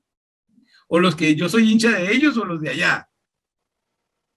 Y claro, cuando, cuando el ejército que gana, eh, gana, dice nosotros somos los buenos, perdieron los malos. Entonces, fíjate que el mismo concepto de bueno y malo, qué es lo útil, qué es lo que no es útil, qué es lo que sirve, qué es lo que no sirve, eso es una cosa que está mutando permanentemente. Lo que antes eh, funcionaba así, ahora ya no funciona así. Entonces, eh, no entiendo, no, no, entiendo en realidad sobre qué estructura tú montas el tema del propósito de vida si nosotros sencillamente tenemos un único propósito de vida, que es existir, que es sobrevivir de la mejor manera. Y en esa sobrevivencia de la mejor manera, pues hay un montón de variables unos más felices, unos menos felices, unos más con más éxito, otros más dinámicos, otros menos dinámicos, otros les gusta estudiar, otros no les gusta estudiar. Hay gente que no le gusta estudiar ni pensar, le gusta que lo guíen, que le digan lo que tiene que hacer. En cambio hay otros que no les gusta que le digan lo que tiene que hacer. Entonces, toda esa diversidad de, situaciones son las que construye la especie más maravillosa hasta el momento de la naturaleza, que es la especie humana. Uf, yo admiro a la especie humana. La especie humana es la cosa más portentosa que yo conozco. Y digo que yo conozco porque quién sabe si habrá otra vaina por ahí. Pero de lo que yo conozco, la especie humana no me deja sino admiración. Uy, qué hermosa es la especie humana. Eh, agnóstico, ¿o no te parece? Y, uy, difícil pregunta, porque tenemos que verlo en, la parte de lo que compone lo que es lo la belleza o, lo hermoso. Pero bueno, voy a volverme otra vez a las partes que estaba diciendo ahora. Eh, inició diciendo que yo hacía mm, ciertas clasificaciones de gente entre, precisamente utilizó lo que era bueno y malo, Y pues parece más como una, una, una, falacia del hombre de paja, porque precisamente en términos de la naturaleza humana yo no creo en lo bueno y lo malo, porque precisamente como usted también lo mencionó después, se, me adelantó un poquito la respuesta, pues es una forma muy maniqueísta de hacer una división binaria entre dos cosas que prácticamente no existen, sino que a la que le estamos dando unos presupuestos, unos preconceptos establecidos más en, en valores y en nuestra moral y pues en una, una cantidad de cosas pues más que todo eh, subjetiva. Después me decía que yo estaba clasificando a la gente entre inteligente y no inteligente, pero pienso que la clasificación al fin de cuentas es eh, necesaria si estamos hablando de un lenguaje, así como podemos clasificar de gente que, o seres inteligentes como todos los animales, o una piedra, que definitivamente una piedra no es inteligente. Pienso que el solo hecho de hablar un idioma ya hace una lo pone todo en términos de conceptos, lo cual lo hace parametrizable en términos de clasificación, lo que está muerto y lo que no, lo que huele y lo que no huela, lo que está mojado y lo que no. Así que pienso que la clasificación pues la hacemos prácticamente todas las personas del mundo, pues si no creo que no hubiera lenguaje y precisamente no seríamos seres humanos. Eso no quiere decir que no seamos inteligentes porque tal y como lo decíamos en este capítulo del podcast, una mosca es un ser inteligente, una lombriz es un ser inteligente, muchísimos animales por muy pequeños o diminutos o un sistema nervioso muy básico que tengan, pues son seres inteligentes porque pueden al final eh, solucionar problemas de su entorno, que es lo que es la, definición más básica desde la perspectiva científica de inteligencia. También me decía en algún momento que éramos productos de la genialidad del individuo, si unas personas nacen o no son inteligentes, cuando estaba haciendo la propuesta de que al fin era una construcción del yo, del ser, de, de, de diferentes... Eh, digamos, características que pueden influenciar en mi vida, sobre todo en mi vida de niño, que ya es un aspecto pues un poco más filosófico o psicológico, también puede ser. Eh, sin embargo, con el tema de la inteligencia sí que se ha demostrado que, por ejemplo, en términos de IQ, sí se ha demostrado que hay términos a nivel genético que pueden influenciar y son heredados completamente. Así que se podría decir en términos de IQ que sí hay personas que nacen inteligentes. Y repito, en términos de IQ, que ya se sabe que la, la, condición de la puntuación del IQ pues ya tiene muchas críticas y se, y se parte de todas las críticas que se tienen sobre el, el número, ese número, ese cociente de, índice intelectual. Y otra parte que decía es que al final el propósito de vida es, es, simplemente existir. Me parece muy peligroso porque hay gente que precisamente vive para existir y precisamente son estas personas que tienen pues muchas enfermedades mentales y también tendencias al suicidio y todo esto, porque si solo nos nos restringimos a vivir al día a día, es decir, alimentarnos, a bañarnos, a, tomar agua, a tener sexo, se vuelve en muchas ocasiones, no quiero generalizar, pero en, en, en, ocasiones, quiero decir en muchas ocasiones, en ocasiones una vida un poco vacía o un poco falsa para, para como tal la estructura mental existencialista de un individuo y podría llevarlo a una vida pues completa y, y absolutamente vacía. Pero, pero me gustaría volver también un poquito al, tema de las de la ceguera, si de pronto quisiera, porque me gustaría, mm, ya, que estamos en, en, este nivel de la charla, me gustaría entender o ver la perspectiva a nivel ya mental, a, nivel de, del raciocinio de, de, una vida completa en la que no se puede ver. Es decir, me, me encantaría ver cómo, cómo usted entiende el mundo yo, yo sé que usted, digamos, desde la otra perspectiva dice, ok, es, es muy fácil adaptarse, digamos, o, no puede ser muy fácil, ¿no? Pero simplemente es adaptarse al entorno y a lo que, a lo que se debe hacer simplemente sin un, sin un sentido más.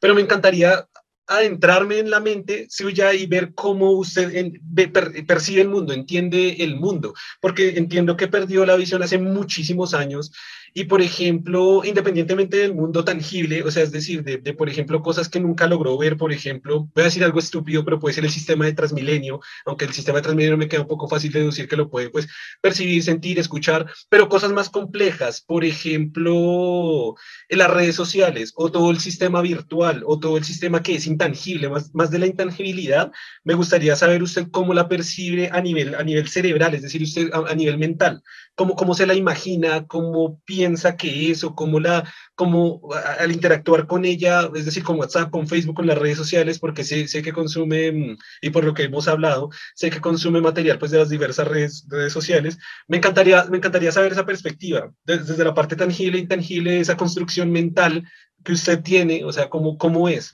No sé si, si, me hago entender con la pregunta. Bueno, bien, bien, bien.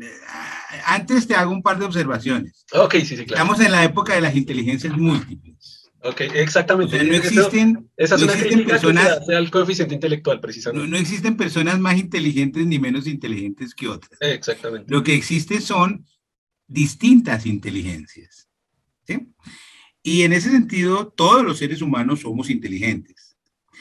Y además de eso, eh, la inteligencia que alguien tiene puede que el otro no la tenga.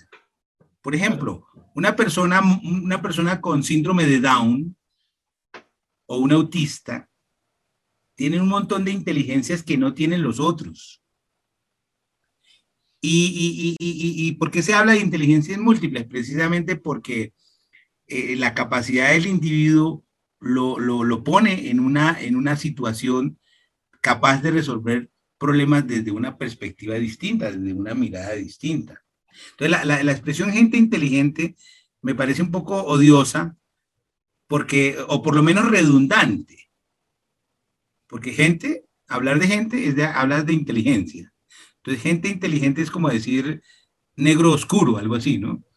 Es un poco, es un poco redundante. Todos Sí, los seres, eso fue lo que dije antes, de hecho, es de la perspectiva toda la gente son, son, son inteligentes. Si somos humanos, somos inteligentes. Si somos Sí, y lo animales, otro es que lo otro es que las clasificaciones producen esas guerras en que estamos ahorita de discriminación. Porque si yo me coloco más inteligente que otro, pues obviamente que ya estamos discriminando. Si yo, si yo eh, considero que lo que yo hago es muy importante, mientras que lo que hace el otro eh, no es importante, ya estamos discriminando y, y- y diciendo algo que no es correcto, porque finalmente cada quien vive, cada quien mata sus pulgas como puede. Pero si no hay Y, y clasificación. del finalmente te iba a decir una observación. Hay suicidas en los ignorantes. Se puede hablar más bien de ignorancia que de falta de inteligencia. Hay, hay, suici- hay suicidas en los ignorantes y en la gente básica. Pero también hay suicidas en los duros, en los sabios. Claro, por supuesto. Porque es que el suicidio es otro negocio distinto. ¿Por qué se suicida la gente para un podcast? ¿Sí? Porque la gente se suicida por mil razones. Claro, claro. Y, y- y hay gente que se suicida porque está harta de, estar- de ser tan inteligente, de saber tanto. Puede ser, sí, puede ser. Y, y hay otros que se suicidan por no saber nada. Hay- una frase muy interesante que dice, eh, es feo que, eh, no recuerdo exactamente la frase, pero dice, eh, entre más sabes, entre más conoces, más triste eres. Sí, y en ocasiones puede ser real. Muy probablemente la gente, la gente que domina tres conceptos nomás puede ser mucho más feliz porque no enreda su vida tanto. Exactamente. Entonces, en ese sentido, eh, yo insisto en que cada quien a lo suyo y que no hay nada más importante que otro y que por lo tanto el propósito de la vida es más una dedicación a lo que yo quiero dedicarme. Y si yo quiero dedicarme, como dice la, la salsa esa, ¿cómo es que dice la salsa? Eh, esa que dice mm, que, que, que, que- ah, ¿cómo es que dice algo como, como quiero dedicarme a hacer nada? es la del pensionado, esa es la del pensionado. Una persona que quiera dedicarse a hacer nada, está bien. ¿Cuál es el problema? ¿Sí? ¿Y, y, y- y por qué tiene uno que hacer algo? ¿Quién, quién, ¿Quién es el que dijo que tenemos que hacer algo? O producir algo, o inventar algo. El capitalismo. Ah, bueno, pero abajo el capitalismo. Solamente estoy obligado a existir. Mira, es que existir en sí mismo es difícil. Ah, sí, o sea, sí. Y, y el que logra existir es un berraco. Porque, porque el que no se suicida. Date Pues de hecho, yo diría que no es tanto existir, sino que su vida tenga sentido. O sea, tampoco, porque es que existir, Sí, casi que un animal existe. Sí, Entonces, exacto. Sería casi. No, no, no, porque es que la existencia- la existencia, Germán, La existencia no es una cosa objetiva. Es decir, la piedra existe desde el punto de vista objetivo, pero no, cuando hablamos de existencia entre los seres humanos, hablamos es de la conciencia, de esa capacidad que tú tienes de darte cuenta que existes. La piedra no necesita darse cuenta que existe. Tú sí. Entonces, ahí, ahí se marca la diferencia. Cuando el individuo tiene conciencia y vive y logra sobrellevar esta cosa tan compleja que es la vida, ese es distinto a la piedra. La piedra no necesita pensar, no tiene que hacer ningún esfuerzo de nada. nosotros sí tenemos que hacer esfuerzo para poder existir. La existencia en un sentido objetivo es, la cosa está ahí, pero fíjate que la cosa no puede estar ahí si no hay quien la perciba. Eso es un poco ya descartes. Claro, es que eso, eso, iba a decir, es que, es que si el objeto existe es porque hay alguien que puede racionar y saber. Que lo percibe, correcto. Exactamente. Correcto. O sea, la existencia sin el pensamiento no existe. la existencia... es algo raro porque, o sea, es casi como lo que decían de que como el árbol no lo veo, no existe. Yo diría que no. O sea, es casi casi tener la perspectiva de que solo las cosas existen porque las notamos, no, las cosas existen. Que les no, no, no, no, no, no, no, tienen que existir. Pero la existencia, no, la existencia, o sea, existe como tal. Yo no puedo decir que algo existe solo porque lo percibo, no, ya existe. La percepción me permite con, que haga algo con ello, pero el objeto ya existe, o sea, como tal el término existir ya existe.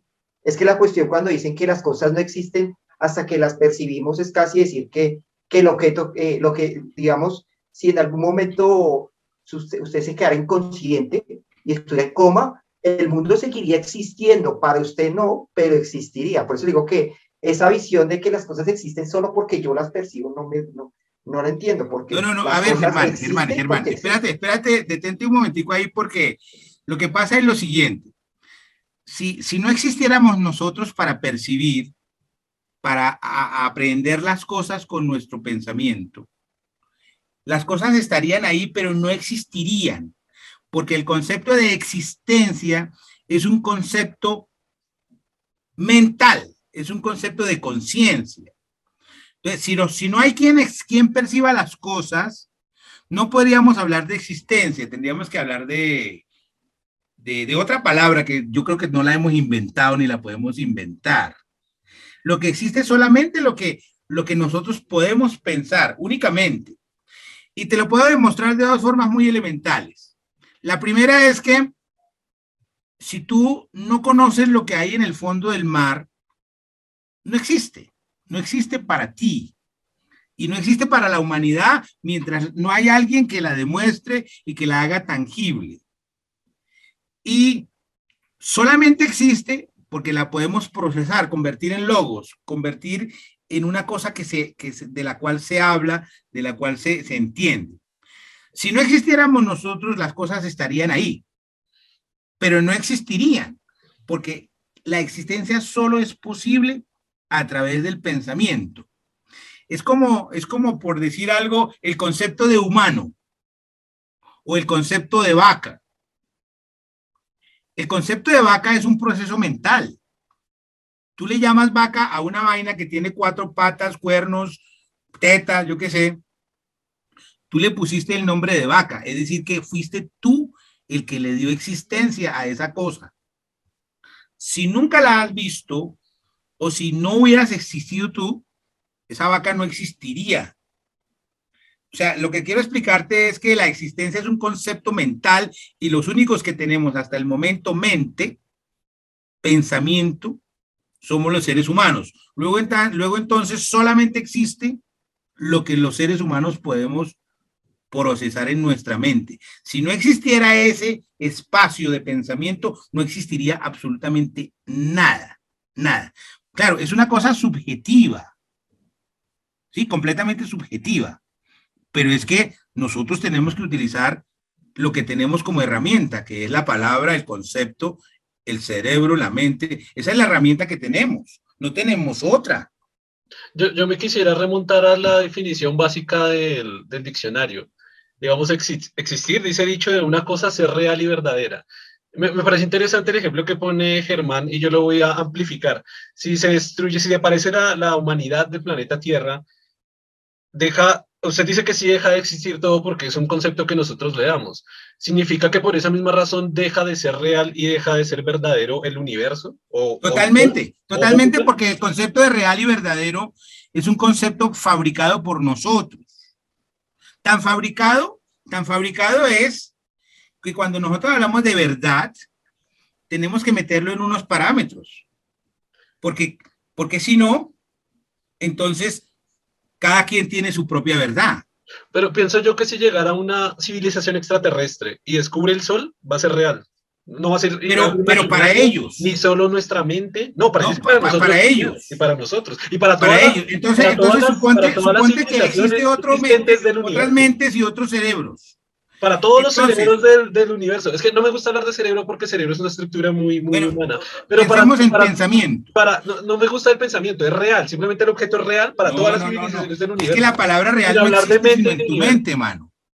La palabra real no existe sino en tu mente porque la palabra real ni siquiera, ni siquiera es una cosa en la que tú y yo podamos tener consenso. ¿Qué es lo real? Lo que ves. Si lo real es lo que ves, entonces no existe la realidad para mí porque yo no veo. No, pero es que real no es lo que. Real es lo que se puede experimentar a través de la- del método científico. ¿Correcto? ¿Y el método científico dónde está? En tu, en tu mente, mano. Eh, Sí, está en mi mente, pero está para. Si no, hay, si no existe tu mente, no existe método científico. El método científico es un cuento que tú te inventaste. Claro, pero si hay otra especie que pudiera llegar a esa conclusión, pudiera ser real para ellos también, porque es algo real que existe. Correcto, Entonces real. Por ahora, lo único que existe es lo que existe para nosotros los seres humanos. Y para todas las civilizaciones del universo. No, no, no, para nosotros los seres humanos. Las otras civilizaciones del universo son una carreta tuya, porque no las conoces Y si no, y posiblemente no, no haya. ¿y qué tal si? Ah, bueno, pero posiblemente De hecho, no. de hecho, lo más O sea, probable como que- posiblemente sí o posiblemente no, pues, pues eso no sirve como un indicador. Es, es que no es posiblemente, es lo más probable. Es lo más. No, no, es una carreta tuya, mano. Si quieres comprar y vender libros de, de extraterrestres, hay bibliotecas cantidades como la de los ecologistas. No, no, mi base científica, mi base no es de, No, que, de que me echas ufólogos, tú. de La base científica es de- el de- pensamiento humano. personas que venden libros de extraterrestres ni nada, es científica. No, no No, es de gente que Pero, pero, a ver, a ver, ¿qué es lo que significa lo científico, agnóstico? Lo científico únicamente es lo que está en el pensamiento humano, punto. Porque el, el- el pensamiento humano es el que construyó la ciencia, la, la- la método científico, las estrategias científicas, los mecanismos científicos, todo están, todo fue un invento nuestro. Entonces, si tú dices, desaparecen los seres humanos, desaparece lo científico. ¿Qué- ¿Cuál, cuál científico? Todo ha sido inventado por nosotros. Pero, Ahora, si porque- desaparecemos nosotros y aparece otra civilización con un pensamiento y su propio método científico, entonces para eso existirá el universo. Pero Claro, pero llegan- en llegan- sí mismo, llegan a si las no mismas- hay quien lo piense, van a llegar, van a llegar a las mismas conclusiones que llegamos nosotros porque están analizando algo real a partir de un método que ellos No, no van a llegar a las mismas y, en- y en conclusiones. su concepto. No, no van a claro, llegar a las mismas va- Van a llegar a la conclusiones existencia depende- de un sol, de que existe un sol. Van a llegar No, a no, el universo. el universo existe y vaya, van a llegar a las mismas conclusiones. No, señor, no, señor. La- Mira, la- un, la nave- un ejemplo elemental científico, ya que tú quieres apelar a la ciencia. Pero déjeme Si nosotros nos vamos a la luna, si nosotros nos vamos a la luna, a vivir a la luna, nos toca construir un mundo completamente distinto, claro. porque la gravedad es distinta, el, el calor es distinto, las temperaturas, eh, el tema de la respiración, nos toca cambiar de, de sistema pulmonar, de branquia, todo nos toca, nos toca rehacernos. ¿Ya? Si quieres echar mano de lo científico, echa mano de lo científico. Entonces, si viene una civilización nueva que de pronto se, se desarrolló en otras condiciones, en cualquier otra galaxia del universo, cuando ellos vengan acá, van a ver esta vaina totalmente distinto, con sus propias eh, eh, herramientas de percepción, con sus propias construcciones de pensamiento. Las van a ver totalmente distintas. Los que la vemos así somos nosotros, pues porque tenemos esa estructura. Eso que te estoy diciendo, te lo estoy diciendo con bases científicas que son científicas para nosotros. Porque la ciencia no es universal. Pretender decir que la ciencia universal significa que nosotros, eh, de hecho, somos los únicos en el universo. Y si, tú, y si tú pretendes defender la idea de que no somos los únicos en el universo, entonces puede haber sistemas científicos cuanta gente o cuantos seres existan. Entonces, por ahora, para no pelear por eso, que está chévere la pelea. No, pero déjeme hacer decir es que lo único que existe, ejemplo a partir de la ciencia. lo único que existe es lo que existe para la ciencia. Totalmente de acuerdo. Y la ciencia es un invento nuestro. Luego entonces, si lo único que existe es lo que existe para la ciencia y la ciencia es un invento nuestro, lo único que existe es lo que existe para nosotros. Yo quiero dar un ejemplo, quiero dar un ejemplo a partir Eso es un silogismo elemental chino, de primero de, primero de, de- de- de lógica. Pero déjeme dar mi ejemplo. Bueno, Yo tengo el ejemplo de la, de la Voyager, de la Voyager 2, que no sé si la conoce, fue una nave que construyeron a- cerca de 1970 o 1980. La construyeron para lanzar un mensaje a una posible civilización extraterrestre que pudiera capturarla. Hicieron una placa de oro en la cual se encontraba la localización del planeta Tierra para que pudieran eh, encontrarnos fácilmente. ¿Cómo lograron hacer eso? ¿Cómo lograron construir? ¿Cómo logran descifrar y, y hacerle entender a una civilización que tiene una conceptualización diferente, que tiene una mentalidad diferente, diferente que puede no tener un método científico, sí o no, que puede tener una completa eh, entendimiento de la realidad diferente, que puedan entender la ubicación tal y como la estamos entendiendo? Lo que hicieron ellos fue plasmar sobre esta placa eh, de oro la, distancia del planeta Tierra eh, especificada a través de líneas de los púlsares más cercanos que hay desde nuestra perspectiva y desde una perspectiva diferente. Así podían hacer una geolocalización universal de más o menos en el punto en el que nos pueden encontrar. También, bueno, en esa placa y en esta nave también hay otra cantidad de cosas, pero pues para el ejemplo quisiera centrarme en este. Eh, eso por un lado, ¿qué significa? Que, que a través de, eh, usted dice que el método científico existe porque, eh, y eso existe, es en nuestra mente en nuestra conceptualización. Ahí tengo el segundo ejemplo y es que aunque está, sí es una construcción mental nuestra que está dentro de nosotros, este sistema de pensamiento o este conjunto de conocimientos ha demostrado y ha logrado transformar el mundo en el que vivimos y se puede decir que el universo en el que vivimos, no todo en su generalidad. Pero por ejemplo, hace poco en un podcast dábamos el ejemplo de los clorofluorocarbonatos, fluorocar, clorofluorocarbonos, perdón, que son la capacidad de modificar molecularmente nuestro entorno para el beneficio o el uso de la propia humanidad. Voy a, voy a quitar la parte de la propia humanidad y la, de nuestro propio beneficio, pero es la capacidad de que, aunque usted podría estar de acuerdo con usted en que usted dice que es una construcción mental nuestra, una conceptualización nuestra, sí que está demostrando que es capaz de cambiar un entorno de una atmósfera de un planeta que pertenece a nuestro universo y que es capaz de modificar condiciones universales completas. Vuelvo al ejemplo del Voyager. Cuando el Voyager, el, el Voyager está construido para que pueda sobrevivir, ahorita no, no, no me acuerdo muy, quizás puede errar ahorita en el número, pero creo que está para sobrevivir mil millones de años. No sé si estoy exagerando en el número, pero sí es una cantidad de años brutalmente que quizás ya no existe la especie humana.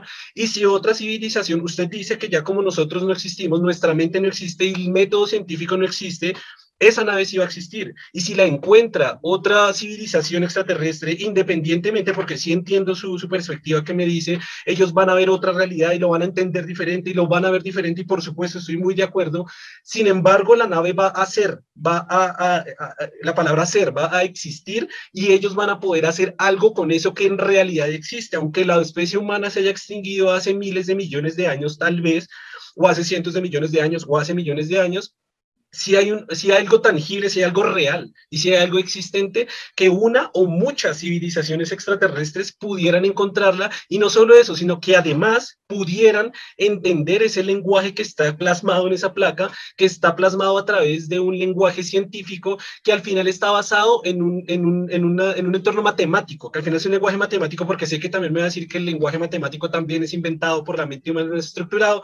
Sin embargo, hay una discusión muy fuerte en filosofía y muy grande de si la matemática fue descubierta o inventada. En el caso que fuera descubierta otra civilización que pudo haber descubierto la matemática también, quizás en su propia conceptualización y diferente, por ejemplo, pudiera llegar a lo que usted decía, en el ejemplo de que si nos vamos a vivir a la Luna, de que las condiciones de temperatura, de presión, de radiación en el universo van a llegar a las mismas ecuaciones y a los mismos números elementales, van a llegar al mismo número de grado de radiación, van a llegar al nivel atómico, van a llegar a estructura a nivel atómico en su propio idioma, en su propia conceptualización y en su propio entendimiento diferente de la realidad, pero sea como sea, si hay una nave, un, un objeto que, que, logramos transformar por elementos de nuestro entorno, nuestro medio, a través del método científico, que es, digamos, comparto que sea una construcción de nuestra mente, pero que sea algo tangible que otra civilización pueda encontrar. Muy diferente hablar de un concepto, de un lenguaje, algo que nadie va a... agnóstico, soy más agnóstico yo que tú. Porque resulta lo siguiente, una cosa de cualquier tamaño que tú le pongas, del tamaño de un edificio, del tamaño de un carro, del tamaño de una tractomula, ¿sí? Cualquier cosa que tú hagas aquí en la Tierra, del cualquier tamaño, es absolutamente una insignificancia en el universo. Las probabilidades de que, de que subsista son ninguna. Una estrella, un asteroide, un sol, cualquier cosa las desintegra en cuestión de fracciones de segundos. Pretender que, que tú haces una, un, mensaje en una caja del tamaño de un edificio de oro y que la van a encontrar civilizaciones futuras, científicamente es una tontería, mano. Porque están completamente sujetas a que una supernova, un asteroide, cualquier vaina la desintegre y la desaparezca totalmente. Primero eso. Segundo, nosotros como Tierra como civilización, en el tamaño del universo somos nada. Tercero, mil millones de años en la historia del universo no existen, son un microsegundo chino. Un microsegundo.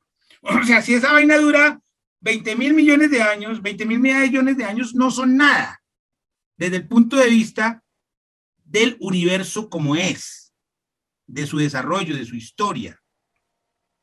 Entonces, eso que tú me estás diciendo de que construyeron una placa de oro y que la van a encontrar no sé quiénes, eso es una cosa casi que absurda porque las posibilidades son cero, absolutamente cero, de acuerdo con lo que nosotros sabemos con, de la ciencia actual.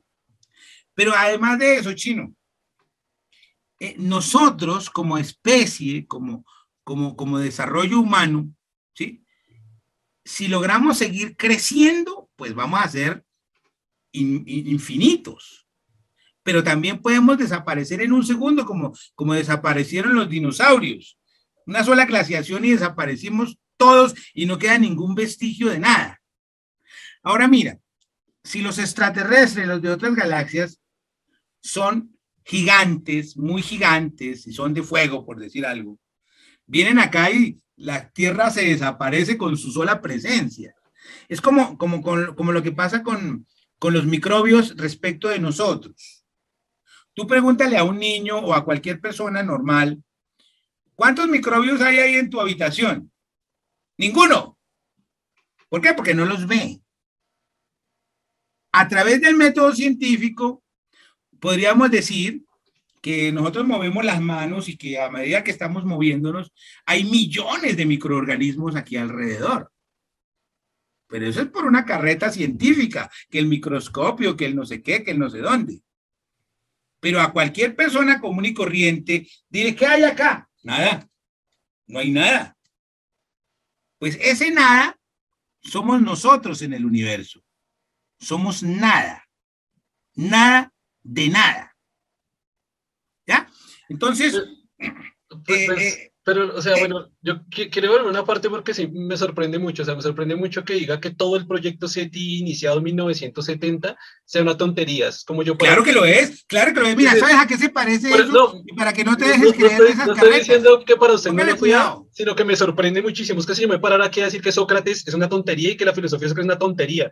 Porque lo, lo es, lo es, es, lo es, lo es, proyectos de lo es, chino. Mira, ¿sabes, cuál es la importancia de los proyectos de investigación más grandes que ha habido en el planeta Tierra, en la ciencia, en mira, mira, mira, Sócrates es para mí, más Sócrates es para mí más grande respetable. Y la ciencia que está basada del 70 es la que utilizamos hoy en día. De hecho, Carl Sagan es uno de los divulgadores científicos más grandes del mundo. Contigo. Y decir que eso es una tontería, decir que es una tontería me sorprende. Usted no, no, no, así, está bien, pero me sorprende porque después usted dijo, no, es que es imposible que otra civilización encuentre basado en ciencia. Yo digo, ¿en cuál ciencia ese proyecto SETI que está desarrollado en el 70 está hecho matemáticamente, experimentalmente, precisamente para que una, cuento de eso, mano, que tú lo que estás diciendo es que nosotros podemos controlar el universo. No, y el universo nosotros no lo podemos controlar porque nosotros somos un fogón de nada, mano. Mira, la importancia de Sócrates es para nosotros, los humanos, de esta civilización de hace 5.000 años. O sea, Sócrates es de hace 2.400, 2.500 años, ¿no? Entonces, para, para la civilización de los últimos 10.000 años, los egipcios son importantes. Sócrates, los griegos, los mesopotámicos, Babilonia, todos son importantes. Y, efectivamente a través de ellos hemos construido lo que hemos construido como ciencia. Perfecto. Pero tú sabes que son 5.000 años en la historia del universo chino. Sí, y eso es son un microsegundo del micro, micro, micro, micro, nada, chino. Pero usted lo está diciendo por términos científicos. No sé por qué dice que es una tontería el proyecto CT. No, lo que, pasa es que si nosotros, si nosotros como civilización somos un microsegundo de nada. Pero eso, eso lo dice por términos científicos. Por términos científicos, por la ciencia que nosotros manejamos y que es la que tú quieres, la, con la que tú quieres basarte. Sí, sí, sí, totalmente. Bueno, pero, pero si nosotros somos eso, imagínate qué es un, cacharro que hayan escrito ahí en oro que diga las pelotas de Carey 2000 25 o 1970. Eso no solamente es nada de nada de nada, sino recontra nada, chino. Eh, una, una, glaciación, el mismo, la misma radiación solar, la radiación de las estrellas desintegra eso como si no existiera, mano. Tú no has visto cómo se convierte, cómo se coge el oro, tú lo metes en un horno y lo vuelves líquido. En un horno hay de, de 500 grados, 1000 grados. ¿Tú sabes lo que es esa vaina? Eh, si pasa cerca al Sol. Pues yo creo que usted está diciendo que esa parte científica es una tontería precisamente porque no está entendiendo quizás cómo está construido el proyecto. No, no me vas a decir tú que los seres humanos ya construyeron una vaina que va a soportar el sol. Jamás dije eso. salgas con esa, chino. Eso es una falacia de hombre de paja. Eso es falacia de hombre de paja. Estás metiéndole a esto mucho esoterismo. Eso es falacia de hombre de paja porque yo jamás dije. No, está metiéndole esoterismo. Mira, ¿Qué hicieron los gringos? Yo nunca dije ¿Qué hicieron los gringos para.? Pero, pero yo, jamás, yo jamás dije que había un elemento que soportaba el calor del sol. Yo jamás dije eso. es una falacia, es, una falacia del hombre. Que lo van a encontrar no sé quiénes en no sé cuánto tiempo. eso es, carreta. No, porque es, que imposible, me, me, interrumpió. Lo que yo iba a decir es que dentro del proyecto hay unas trayectorias establecidas para hacer el lanzamiento de la nave para que precisamente esta pudiera soportar diferentes, diferentes eh, inclemencias del tiempo. No estoy diciendo algo. No va a soportar nada, mano. Una vaina que hagamos los humanos acá con los materiales nuestros no soporta nada, chino. Ok, ¿cuál es la base para decirlo? ¿Cuál es la base científica pues para, argumentar porque, ya, ya, mismo, ya, mismo, ya mismo el mero cambio climático, el mero hecho de que la capa de ozono está en jaque, ya nos tiene al borde de, la, de, de cataclismo. Imagínate tú una vaina de esas cerca al sol. No, no, dura, no dura un microsegundo. Pero te voy a decir algo más, chino. Es que no va a pasar cerca ningún sol. Ay, ay. Entonces resulta que lo diseñaron para que no pase cerca de nada. Cuando el universo está lleno de estrellas y, el Sol es una estrella enana. Pero no me deja explicar. Estoy tratando de explicarle cómo está hecho el proyecto Voyager. Eh, eh, eh, desde la, su iniciación, el proyecto Voyager, desde toda la investigación científica de los mejores científicos del mundo, de la mejor ciencia que se ha desarrollado, se estableció para que no pasara, o precisamente, obviamente, cerca a ningún Sol. Y lo ha cumplido. Lleva 40 años. Lleva 40 años en el espacio. Ya está llegando a la nube de Or, ya pasó y no se ha estrellado con nada. Pero tú sabes lo que son 40 años y lo que es la ciencia nuestra, la ciencia nuestra está comenzando. Lo Tengo una serie que se llama La física de nuestro universo para que la vean en el canal. No existe nuestra Y ahí lo explico. O sea, ¿tú cómo vas a pretender que la ciencia de los humanos, que lleva 5.000 años, ya va a superar al universo? No, lleva 500. Corrección, lleva 500. Bueno, nada. Sí, muy poquito. Nada. Sí, sí, muy nada. Poquito. Pero, pero, pero, pero adicionalmente a eso, Chino, te voy a contar. Cuando los gringos quisieron hacer un Jesucristo propio, ¿sí? Entonces dijeron que Jesucristo había venido a América y que había, eh, le había entregado unas placas de oro a un tal José Smith y que el José Smith sacó las placas de oro allá en, en Utah, en Estados Unidos, y entonces fundó la iglesia cristiana aquí en América. Ahora, si nosotros no podemos decir que eso es cierto, porque lo dijo fulanito o porque aparece en la Biblia de los mormones, estamos jodidos, hermano. Tú, tú estás dando por hecho un montón de cosas. Tú me dices, es que Jackie dice, es que fulanito dice. O sea, tú no solamente estás en contravía del, del, del, método científico. El método científico nuestro, el que nos hemos inventado, se basa en que nosotros mismos logremos eh, el acceso a algún conocimiento concreto.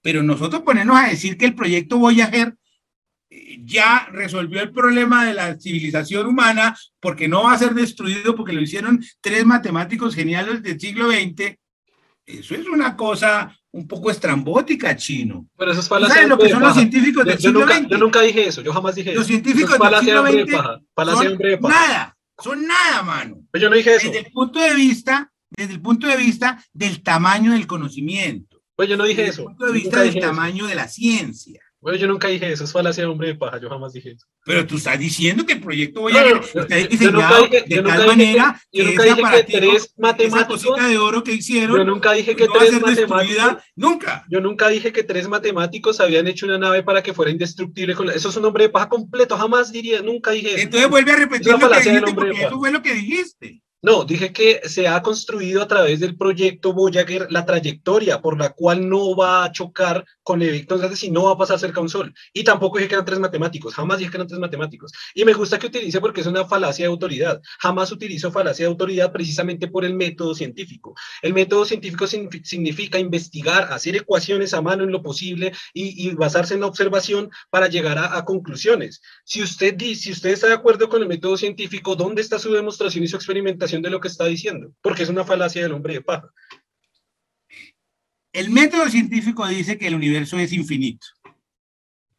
Primera cosa, que si le creemos al método científico, pues estamos diciendo que nosotros somos nada de nada en el universo, porque nosotros tenemos un tamaño completamente delimitado. Unos cuantos miles de kilómetros en el universo somos nada, método científico. Pero nuestra observación va a 13.5 mil millones de años. De nada, porque lo único que vemos son punticos luminosos. Punticos luminosos de algunas creencias sobre qué los componen, algunos elementos químicos y algunas señales y algunos coloritos y, y unos que otros galaxias. Sí, pero no es creencia. O sea, no, nuestro conocimiento, que en eso sí tenemos que ser un poquitico humildes, nuestro conocimiento es muy bajito todavía, excesivamente bajito. Nuestra ciencia lleva tres minutos, chino. 500 años. 500 años que son en la historia del universo. Muy poco. Entonces, con, esa, con ese método, con, con ese nivel científico que nosotros tenemos, pretender que ya somos infalibles, no, creo yo mucho en eso. Más aún, la ciencia nos dice, la misma ciencia nos dice que estamos en los albores, en los comienzos, que estamos en nada, porque lo que, lo que poquito que dominamos nos sirve para ser mandados en la calle, viajar de un continente a otro en avión, comunicarnos a través del celular y poco más. No más hemos desarrollado. Pues todas las ondas espaciales. Bueno, pero eso es muy poquito eh, agnóstico. Sí lo es. Yo nunca dije que no. Jamás he dicho que no. Por eso, entonces, con eso tan poquito, me parece que le estamos dando unas dimensiones demasiado estrambóticas a eso tan poquito que todavía tenemos. Ahora, yo tengo una ilusión, pero eso ya es una ilusión, ya ni siquiera es científico. Yo tengo la ilusión, el, el deseo, las ganas la idea de que la especie humana ya nunca se va a acabar. Fíjate, deseo, ganas, ilusión. Porque en la práctica, un fogonazo de la Tierra y nos desaparecemos todos. ¿Sí? Sí, sí. Pero yo tengo la ilusión de que nuestro nivel de conciencia y nuestro nivel de desarrollo mental ya nos ha hecho inmortales y que, y que vamos a poder trascender a través del universo y que vamos a poder conquistar el universo. Pero fíjate, esos son puros deseos. Son puros deseos. Pero si nosotros le, le, le, le echamos mano a la, a la ciencia que tenemos ahorita, nosotros tendemos a desaparecer eh, en muy poquito tiempo. En muy poquito tiempo la Tierra se acaba y desaparecemos, según la ciencia actual, ¿no? Sí, claro, es verdad, es verdad. ¿Sí? Entonces, todo lo de la trascendencia y el cuento queda en una carreta entre tú y yo, que no la oye nadie, solo Germán, que no sé si estará dormido. No, y, este es un podcast, o sea que no se escucha mucha gente, ¿eh? bueno, pero entonces, volviendo a, los albores de nuestra pero, conversación. Sí, sí, volvamos a la... no, me respondió, la pregunta que quería hacerle interesante sobre la conceptualización en, su mente del mundo tangible e intangible, teniendo la condición Ya parte de, la respuesta... Pero que, me gustaría saberlo. Es que me, ya, va a dar la pregunta. Ya parte de la respuesta la vas teniendo... La va a evadir en, en, en, como, en como yo te estoy planteando las cosas, ¿sí? Eh, mira, los sentidos, todos los sentidos producen imágenes. El oído produce imagen, el tacto produce imagen, el olfato produce imagen. Lo que pasa es que cuando hablamos de imágenes, no estamos solamente hablando de imágenes visuales. Claramente a ti te va a costar trabajo entender un poco lo que te estoy explicando, porque para ti imagen es sinónimo de luz y color. Sí, correcto. ¿Cierto? Sí, sí. Entonces, ahora ya te estoy tratando de explicar que eso no es imagen. Cuando se habla de imagen, se habla de marca, sello, em, descripción. Entonces, cuando yo con mi olfato percibo un olor yo digo carne, ¿sí? Claro. Quiere decir que el olfato me ha producido una imagen. Ok. ¿Sí? Entonces, cuando yo escucho un sonido, ¿no? Eh, digamos, el sonido de un avión, un rayo, un trueno, en la voz de una mujer, eso me produce unas imágenes, no lumínicas, no de color. Sí, lo entiendo sino unas imágenes que son sensaciones. Lo que se dice ahorita, como un sello, como una marca, como, como un... es correcto. Una, una, cuestión descriptiva, o sea, me estoy tratando de imaginar una, algo que tiene un montón de descripciones y características que usted forma eso como, entre comillas, una imagen. Correcto, correcto, está muy bien. Entonces, en ese sentido, yo tengo mis propias imágenes, que no son iguales a las tuyas. Entonces, con esas imágenes sueño, camino, canto, eh, me ilusiono, proyecto, igual. ¿sí?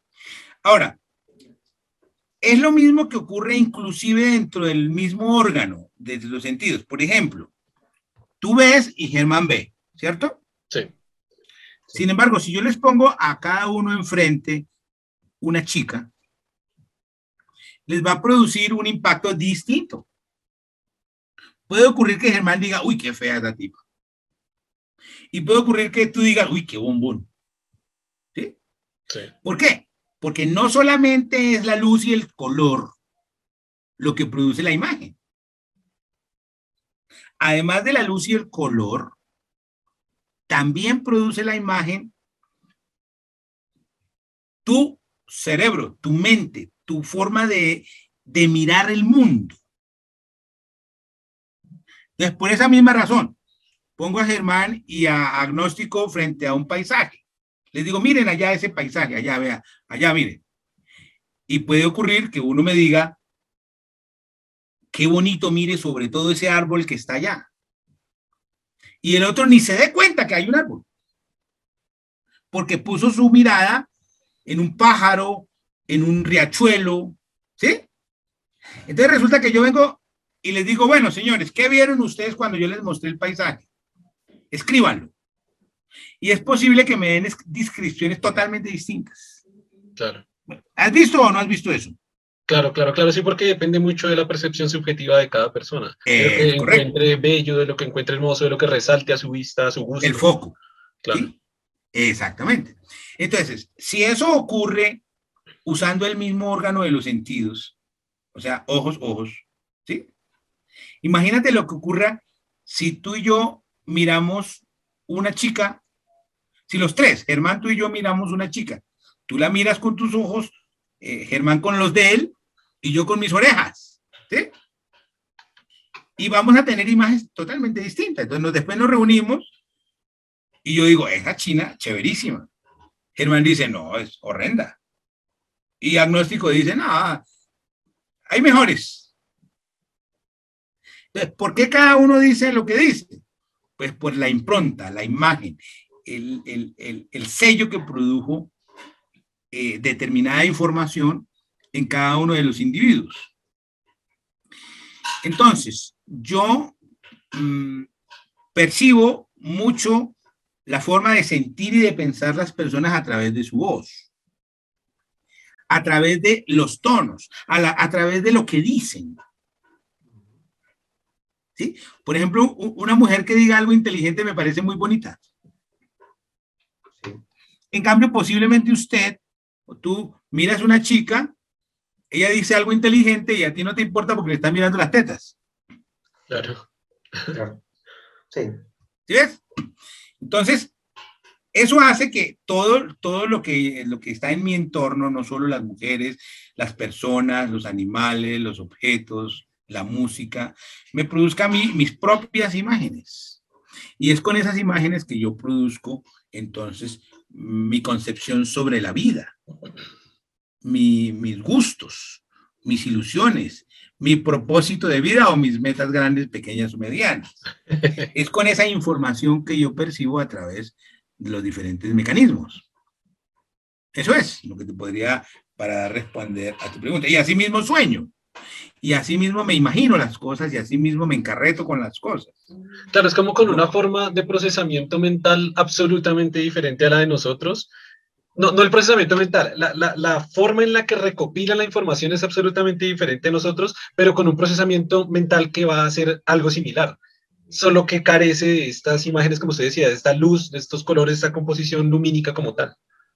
Correcto. Ahora, otra cosa que podríamos agregar, como yo soy un ciego no de nacimiento, entonces yo sí tengo un banco de datos de imágenes y tengo un banco de datos de colores. Eh, sí, teníamos, teníamos o sea, entre dos curiosidades que teníamos con Germán, precisamente la que acaba de decir, sin embargo, ahorita que dijo lo de, la, lo de las tetas de la vieja, teníamos esta duda de cómo, cómo es su apreciación de la belleza física. Sin embargo, ya, ya nos dio más o menos una respuesta y se nos dijo por una mujer, es mucho por lo que dice. Como tal es Claro, lo dice, como lo dice.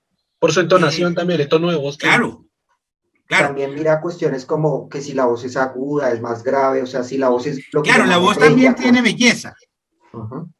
¿Sí? Tiene niveles de belleza. Puede una voz no gustarme. Ok. Si la voz no me gusta, me toca escuchar lo que dice. Y puede ocurrir que no me guste la voz, pero sí me guste la chica porque dijo algo inteligente. Algo que me parece, más que inteligente, me parece brillante. Pues porque siempre las personas dirán algo inteligente. ¿Sí? Mm, ahora, también ocurre que eh, las actitudes, el comportamiento de las personas también produce sensaciones de belleza. Claro. Como, como cuando tú ves a una persona, tú, la, ves, tú la ves. La personalidad. Brusca, eh, agresiva, mirándote mal, torciendo la boca. ¿Sí? Sí. Puede ser la niña muy bonita, muy 90, 60, 90, pero tú la ves haciendo gestos y te parece horrible. De esa misma forma, a mí puede gustarme una, una voz, una textura, un estilo, pero ciertas conductas me hacen tener una mala idea de esa persona, una mala imagen de esa persona. Pero en, en ese orden de ideas, y digamos, eh, digamos, pienso que ese sería como un primer filtro que usted utilizaría para esos términos. Pero voy, a volver otra vez a lo de las tetas. Pero si en algún momento sé si se da cuenta que no es nada voluptuosa, que no tiene busto, que no tiene cola, eh, no sé, que eh, algo que no le gusta, puede ser muy gorda o, o que, que sea calva, ¿eso sí lo desmoralizaría de ese primer filtro que utilizaría? Supongo que sí. Sí puede ocurrir. Sí puede ocurrir, claro. E, es un proceso similar, aunque distinto. Claro. Tú ves una mujer bonita, te gusta. Es como eh, revés. La, conquistas. Claro. Y, después descubres que. Es una personalidad horrible. Que tenía peluca o que. Ok. o, que, o, que, o, que, huele feo. Así, o como está pasando ahorita que lo hablamos un día en un podcast, que, ah, no, no, lo hablamos fuera del podcast, que ahorita utilizan un montón de filtros y se ven hermosas y, y no la conoce y pues es casi otra persona. O se quita el maquillaje. O se quita el maquillaje más los filtros, mala. igual, me parece mujer bonita, me parece inteligente, me parece agradable, me pongo a relacionarme con ella y encuentro cosas. encuentro cosas. A mí me gustan las mujeres tetonas. Puede que si encuentro los senos pequeños, me desencante un poco. Puede ocurrir. Claro, claro. Y ah, ahora sí, antes de que lo interrumpiera, ahora sí lo que usted iba a decir, que fue también una, una duda que, que, se nos generó y es precisamente como lo que usted estaba diciendo que lo interrumpí, como usted tiene ya un banco de, de imágenes, de colores, ya, ya sabe cómo es la luz. Eh, la pregunta, digamos, concreta que teníamos era como cuáles eran estas últimas imágenes que, que, usted percibió, pero creo que más interesante que ellos, como, como usted decía, eh, como esa base de datos de información de lo que se alcanzó a percibir, ¿cómo eso o, o cuál es la que tiene? Y yo supongo que con eso, con esa base, trabaja toda su vida, ¿no? O sea. Pues pasa lo siguiente. Si tú a mí me preguntas obligatoriamente cómo es esa chica, entonces yo reúno la información que ella me da con su voz, con su conducta, con, con todos los sentidos que funcionan. Y luego escojo de mi base de datos un modelo con que yo diga coincide. Ah, interesante. Podría hacer eso, podría hacer eso. Pero yo eso no lo hago cotidianamente. O sea, yo no conozco una niña e inmediatamente digo, y tiene tetas grandes, no sé qué, no, no, me, no me pongo a hacer eso. No, no me interesa. ¿Me agrada o no me agrada? Y ya. ¿sí? E, el banco de datos de imágenes y colores lo uso solamente para cuando alguien requiere esa, que yo use esa, Algunas chicas me dicen, ay, ¿cómo me imaginas? ¿Sí? ok, claro. Eh, le digo, bueno, me imagino que tienes el cabello largo, que tienes los ojos negros, eh, no sé qué, que, tienes, que eres cachetona, que eres gorda, que eres flaca, lo que sea. Pero, pero cotidianamente yo no he hecho mano de eso porque me produce una imagen de las otras, de las que a mí me gustan y punto. Y no necesito más.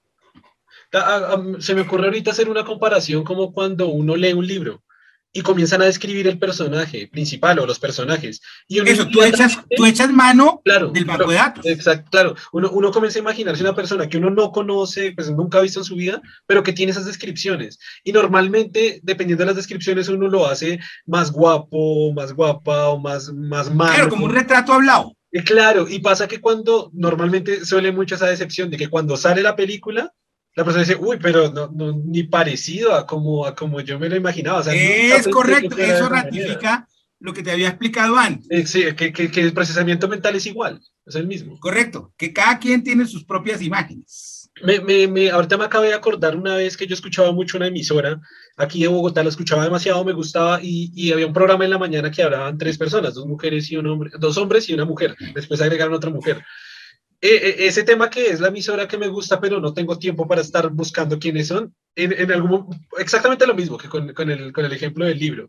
Tenía una, una, idea de cómo eran ellos por la voz, y de hecho sí fue una decepción porque una de las chicas era una voz, pues es locutora tan, tan, o sea, tan bella que yo dije, wow, es una chica súper bonita, pero fue como, fue como inconsciente, o sea, me hice la idea casi obligatoriamente que era una chica súper bonita cuando le vi la cara, se le vi, pues era, pues no es fea, pero pues no es una modelo, y fue como, wow, o sea, ¿por qué yo, por qué? A mí me pasó una vez, me pasó una vez que yo me enamoré de una voz de una chica de las radionovelas.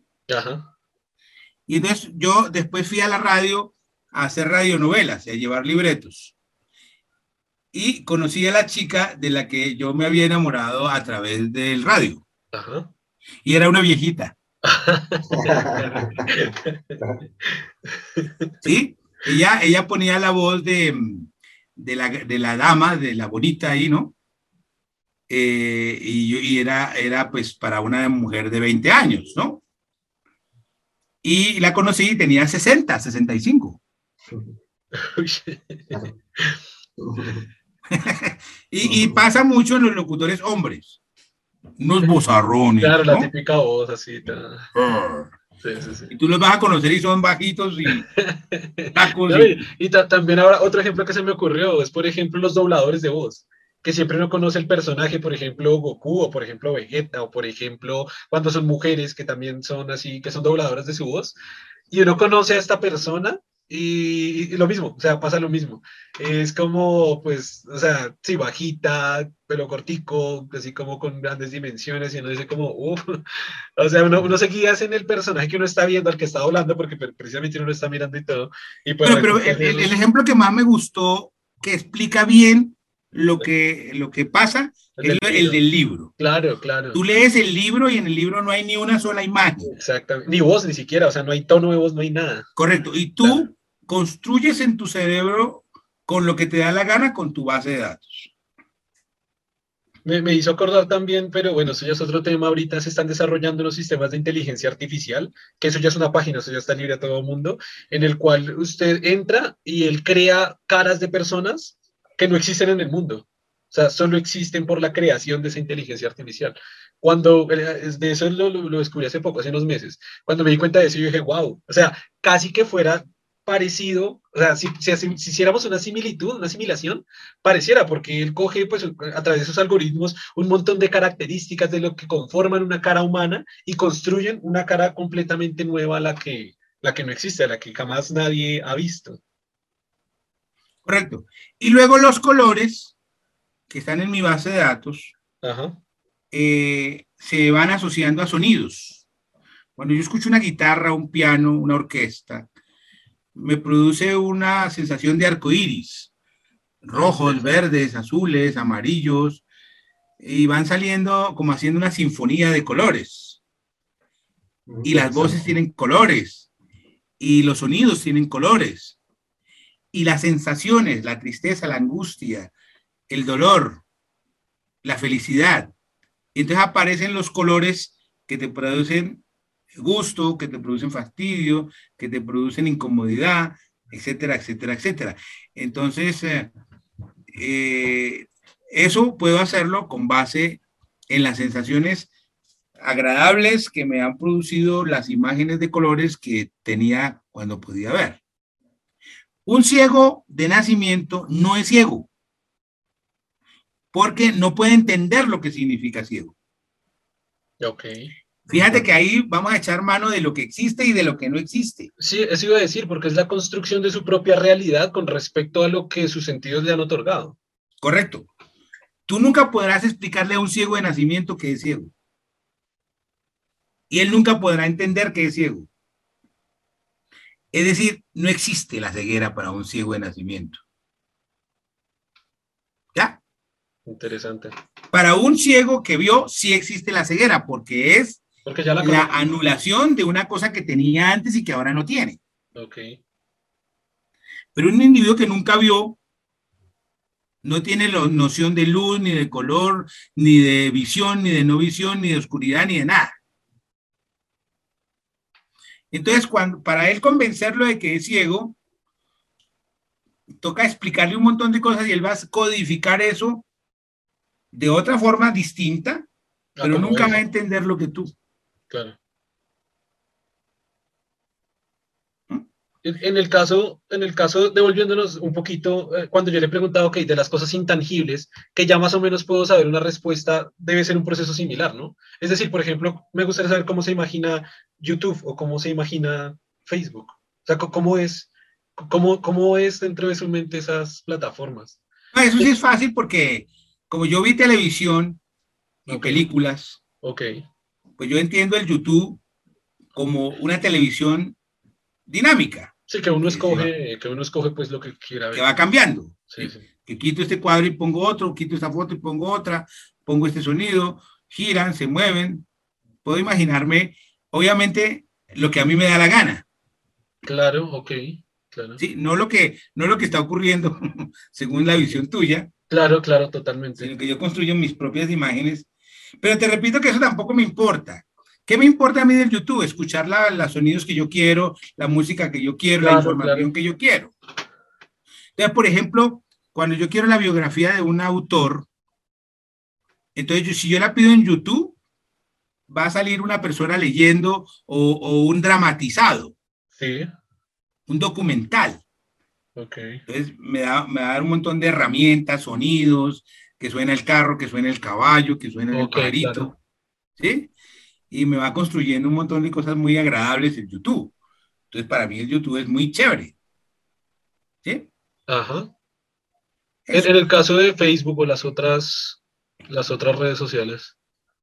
Me da la sensación de álbum de fotos. El álbum que yo cogía en mi mano y, claro, claro. mostraba, mira, acá está mi mamá, aquí está mi papá, acá está el chino, ¿sí?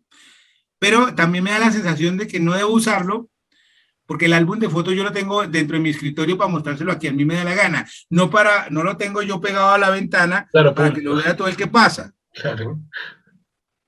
¿Sí?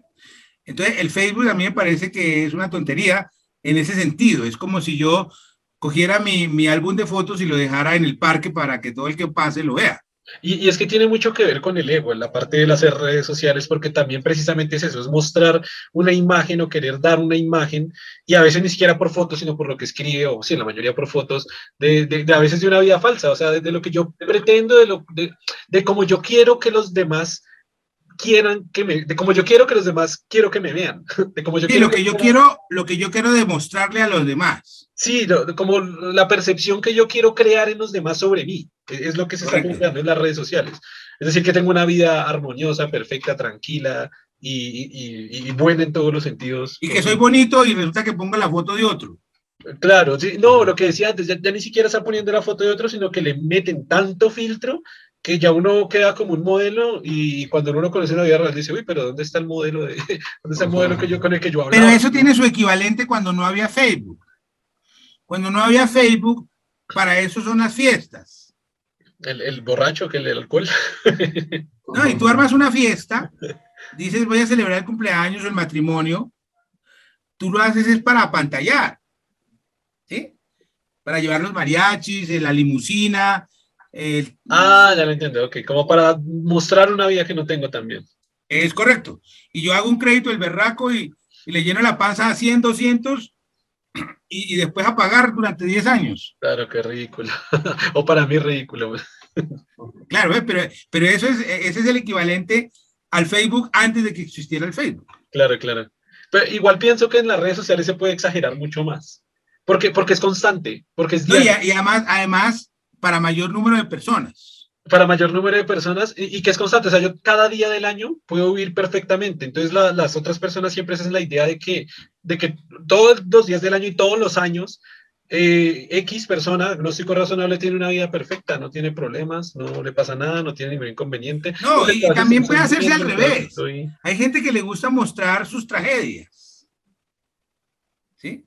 Puede que sean menos, pero hay gente que le gusta mostrar que me jodí, que estoy triste, que, que me dejó mi novio, que bla, bla, bla, bla, sea, ¿eh? Ok, pues, puede ser. Puede ser. Digamos, como que la, lo que he visto en la tendencia sí es como al revés, como que siempre se muestra todo lo perfecto, como la perfección de la vida. Pero claro, sí puede pasar el caso contrario, que todo el mundo esté mostrando todas sus, todas sus desgracias. Claro, a veces también para invocar solidaridad y, y para monetizar, como diría el agnóstico. monetizar Facebook, que, ni siquiera me lo dejan monetizar los malditos. no mentiras, pero noticia por si alguien está escuchando este podcast, ya me acabaron de habilitar la monetización. Ya que, ya que Jorge quería que hablara de monetización, ya me habilitaron la monetización. Solo que no la puedo insertar en videos, tienen que ser por suscripción, así que gente, suscríbase por favor a Facebook. bueno, ya, ya, ya es un poco tarde, ya estoy un poco cansado, ya quiero irme a la cama. Es que es, es, es, el mejor tema para cerrar el podcast. Como fue un podcast tan bueno, por favor, suscríbanse a Facebook. bueno, Germán, no, fue un gusto escucharte por raticos. Me gustó que pelearas. Sí, no, pero me, me interesó más escucharlos a los dos. La, las, las, dos tendencias me pareció interesante. No, y para no alargarlo demasiado, para, como para dejarlo más fluido, como que más bien los escuché, como que preferí como escucharlos mejor y porque pues sí creo que como que cada uno tiene una visión, ¿no? Lo que veo es que, digamos, el problema que veo que, que quería llevar a la cuestión de la existencia como tal era lo que le decía de que, y lo que de pronto trató de argumentar es que a pesar de que la existencia como tal, uno la, si es alguna construcción en la mente, de todas maneras hay una realidad que está ahí y que la tratamos de, de encontrar y de, y de que sea lo más cercana a la realidad como tal, pero lo real sí existe. Exacto, sí existe, está ahí. Digamos que te, voy a dar la razón, tratamos mano. de que sea, traerla lo mejor posible para que sea lo más, lo más cercano, y para eso están los sentidos, ¿no? Para que Mira, te voy, a dar la, te voy a dar la razón echando mano a los sofistas. Los sofistas en la época griega decían que el hombre es la medida de todas las cosas. Y eso precisamente generó esa controversia que tú estás diciendo. Estás diciendo, no, señor, el hombre no es la medida de todas las cosas, porque las cosas existen así el hombre no exista. O así, o existen para unos, así los otros se mueran, que es un poco lo que tú quieres decir. Si, si morimos tú y yo, ahí siguen las cosas y las siguen mirando otros. ¿Sí? Exacto. Lo que pasa es que eso es cierto así. Pero si tú desaparece la especie humana, ya no hay quien verifique la existencia. Entonces ya no existe nada. Porque para que exista, tiene que haber mínimo un individuo que pueda dar fe. Por eso es que incluso se habla de historia a partir de la aparición de la escritura. Porque antes de que hubiera escritura, no quedó la documentación de lo que había antes. Entonces, no existe. Alguien dice, sí existe porque está en cada uno de nosotros. En Germán están los trogloditas de hace 10.000 años. Entonces, tú eres la demostración de que sí existieron los trogloditas. Está bien. Pero si todos desaparecemos, ya no existe nada porque no existe la mente para leer esa realidad. Eso es desde el lenguaje que usamos nosotros, desde el lenguaje occidental, desde el lenguaje científico, desde el lenguaje filosófico nuestro. Claro, en otro contexto, con otra civilización, con otra gente, puede que las vainas cambien. Pero en lo que tenemos ahorita, Germán, si no existimos los seres humanos, no existe nada. Nosotros somos lo que le damos existencia a lo que hay. Pero la existencia que usted le da es como, como la construcción en su cerebro, como tal. Sí, ahí está la existencia. Como quien da fe de algo, chino. como quien da fe. Si las cosas están ahí, pero nadie da fe, no existen, chino. Bueno, entonces es que el problema sería, eh, usted estaría hablando de existencia, de la existencia de nuestro cerebro, como tal pero yo hablo de la existencia de la existencia como objeto, como objeto real. Sí, pero es que, pero es que, es que te repito de nuevo, si no existe quien lea lo que existe, pues no existe. Pero ahí sí es que la ahí sí lo que le digo, digamos que no lo, no lo entiendo, no lo veo muy bien, porque lo que le digo, las cosas existen sin necesidad de que alguien dé presencia de que existen, están ahí, ¿no? No, no, no, no, no puede pasar eso, Germán. No puede pasar eso porque es que, em, digamos que tú existes porque yo te estoy escuchando y porque eh, el agnóstico te está escuchando. Y los que te escuchan te están escuchando. si nadie te escucha, tú no existes, Mario. Porque la existencia es una construcción mental. Imagínate que no existe nadie que lea el universo. Entonces, ¿para qué? ¿Qué es? Pero casi que es una visión basada en el ego, en el egocentrismo de que las cosas están... No, no es en el ego. Es que si no la lee nadie, no tienen ninguna importancia, no existen.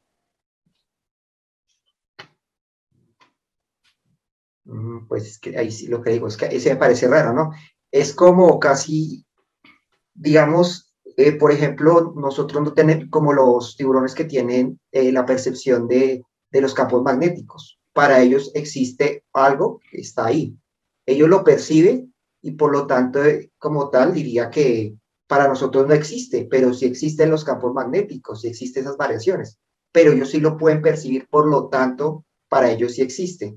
Entonces, pero tú, ¿por qué dices que lo pueden percibir?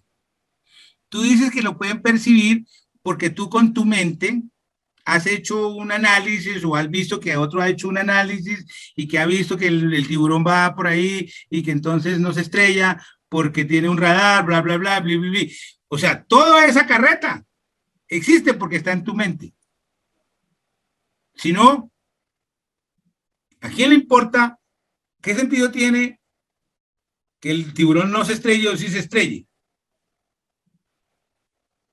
El que le da existencia a las cosas es tu mente. Y digamos, tú mueres, queda la mente del otro.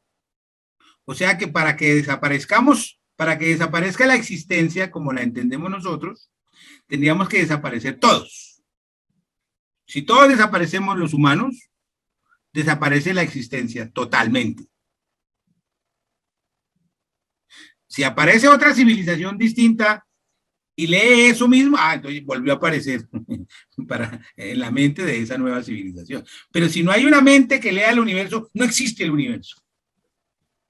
Desde el punto de vista de los conceptos que manejamos nosotros con nuestros, con nuestra, con nuestros logos. Mm, que sea cognoscible, sí, que sea, que tengamos conocimiento de, ¿no? Pues lo entendería en ese sentido, ¿no? Lo diría como que es cognoscible, ¿no? Que es, digamos que nosotros lo con, es conocido porque nosotros lo percibimos, pero es conocido, ¿no? Pero es lo que le digo diferente entre Correcto, pero si no hay el cognoscente, pues el objeto no existe. Mm, pues es la cuestión. Bueno, no sé cómo, cómo resolverlo realmente, pero sí. Digamos que lo veo muy extraño, ¿no? O sea, tendría que mirar más la cuestión filosófica para, para entenderlo, porque me parece muy raro, ¿no? O sea, esa forma de verlo de la filosofía de que las cosas no existen, solo, solo existen porque existen cerebros que la, las perciben y la abstraen, pero eso no implica, pues para mí, pues yo lo haría de forma natural, diría que sí existen, o sea, viéndolo de forma natural, sí existen, pero filosóficamente ellos sí hablan de que no existe porque no está construido en su... Bueno, pero bien, aceptemos eso como lo estás diciendo. Desde el punto de vista filosófico, es decir, desde el punto de vista de lo que nosotros hemos construido con nuestro lenguaje, ¿sí? Sí. Si no existe ese lenguaje, no existe nada. Y desde el punto de vista objetivo, pues todo está ahí. Lo que pasa es que si todo está ahí y no hay nadie que lo lea, ¿para qué sirve que todo esté ahí, chino? Entiendo su punto, sí. Sí, claro. Eso, eso, eso, pero efectivamente es hasta donde alcanzamos con nuestro entendimiento. Porque yo sí sigo en el solo sé que nada sé de Sócrates. Yo todavía no creo que la ciencia haya avanzado tanto como para que ya nos consideremos dominantes del universo. Todavía no. Sí, claro. Igual la ciencia ahí va, ¿no? Lo que ha logrado es impresionante, pero ahí va, ¿no? Igual es muy joven todavía. Ahí va en su proceso. Es correcto. creo que los tres estamos de acuerdo, o sea, es muy poco tiempo y muy poco avance para llegar a entender el todo, porque el todo es demasiado grande. Si el todo es el 100%, quizás vamos llegando al 1%, estamos por ahí por el 1%. Sin embargo, ese 1% creo que ha sido brutalmente impresionante para lo que decía antes, lograr transformar el medio, lograr transformar y, lograr entendernos también a nosotros mismos desde algo que no sea como tan subjetivo, que esa es su opinión personal, algo tan subjetivo como la filosofía. Sí, es que todo lo que nosotros hemos inventado como especie es impresionante. No solamente la tecnología actual que tanto nos maravilla, no. La invención de la rueda fue impresionante. Y fue una invención tan importante que, todo funciona con ruedas. Eh, la invención de, del fuego, o el descubrimiento, de, el dominio del fuego más bien. ¿Sí? Eh, el, descubrimiento que nos podíamos comer los huevos de la gallina. Eso es impresionante. O sea, para impresionarnos no necesitamos naves espaciales. Es impresionante todo lo que hemos hecho. Y eso es gracias a esa mente tan grandiosa que tenemos. Bueno, ha sido un gusto, mis eh, estimados amigos. Listo, está muy bien. Muchísimas gracias por estar acá con nosotros en este, en este episodio y tiene la invitación abierta para volver a hacer otra conversación así interesante como esta sobre diversos temas, sobre muchísimos hay temas. Muchos temas hay muchos temas. Sí, sí, sí, que, que, precisamente lo, el objetivo de este podcast, divagar en diferentes temas y dar la opinión de cada uno y que, bueno, la gente que nos escuche quizás llegue a una conclusión o de perspectiva simplemente de algo. No, pero muchísimas gracias por estar acá. Le agradecemos. Bueno, muchas gracias a ustedes por invitarme y mucha suerte. Un abrazo. Dale, gracias. hasta luego. Y hasta luego. Chao a todos.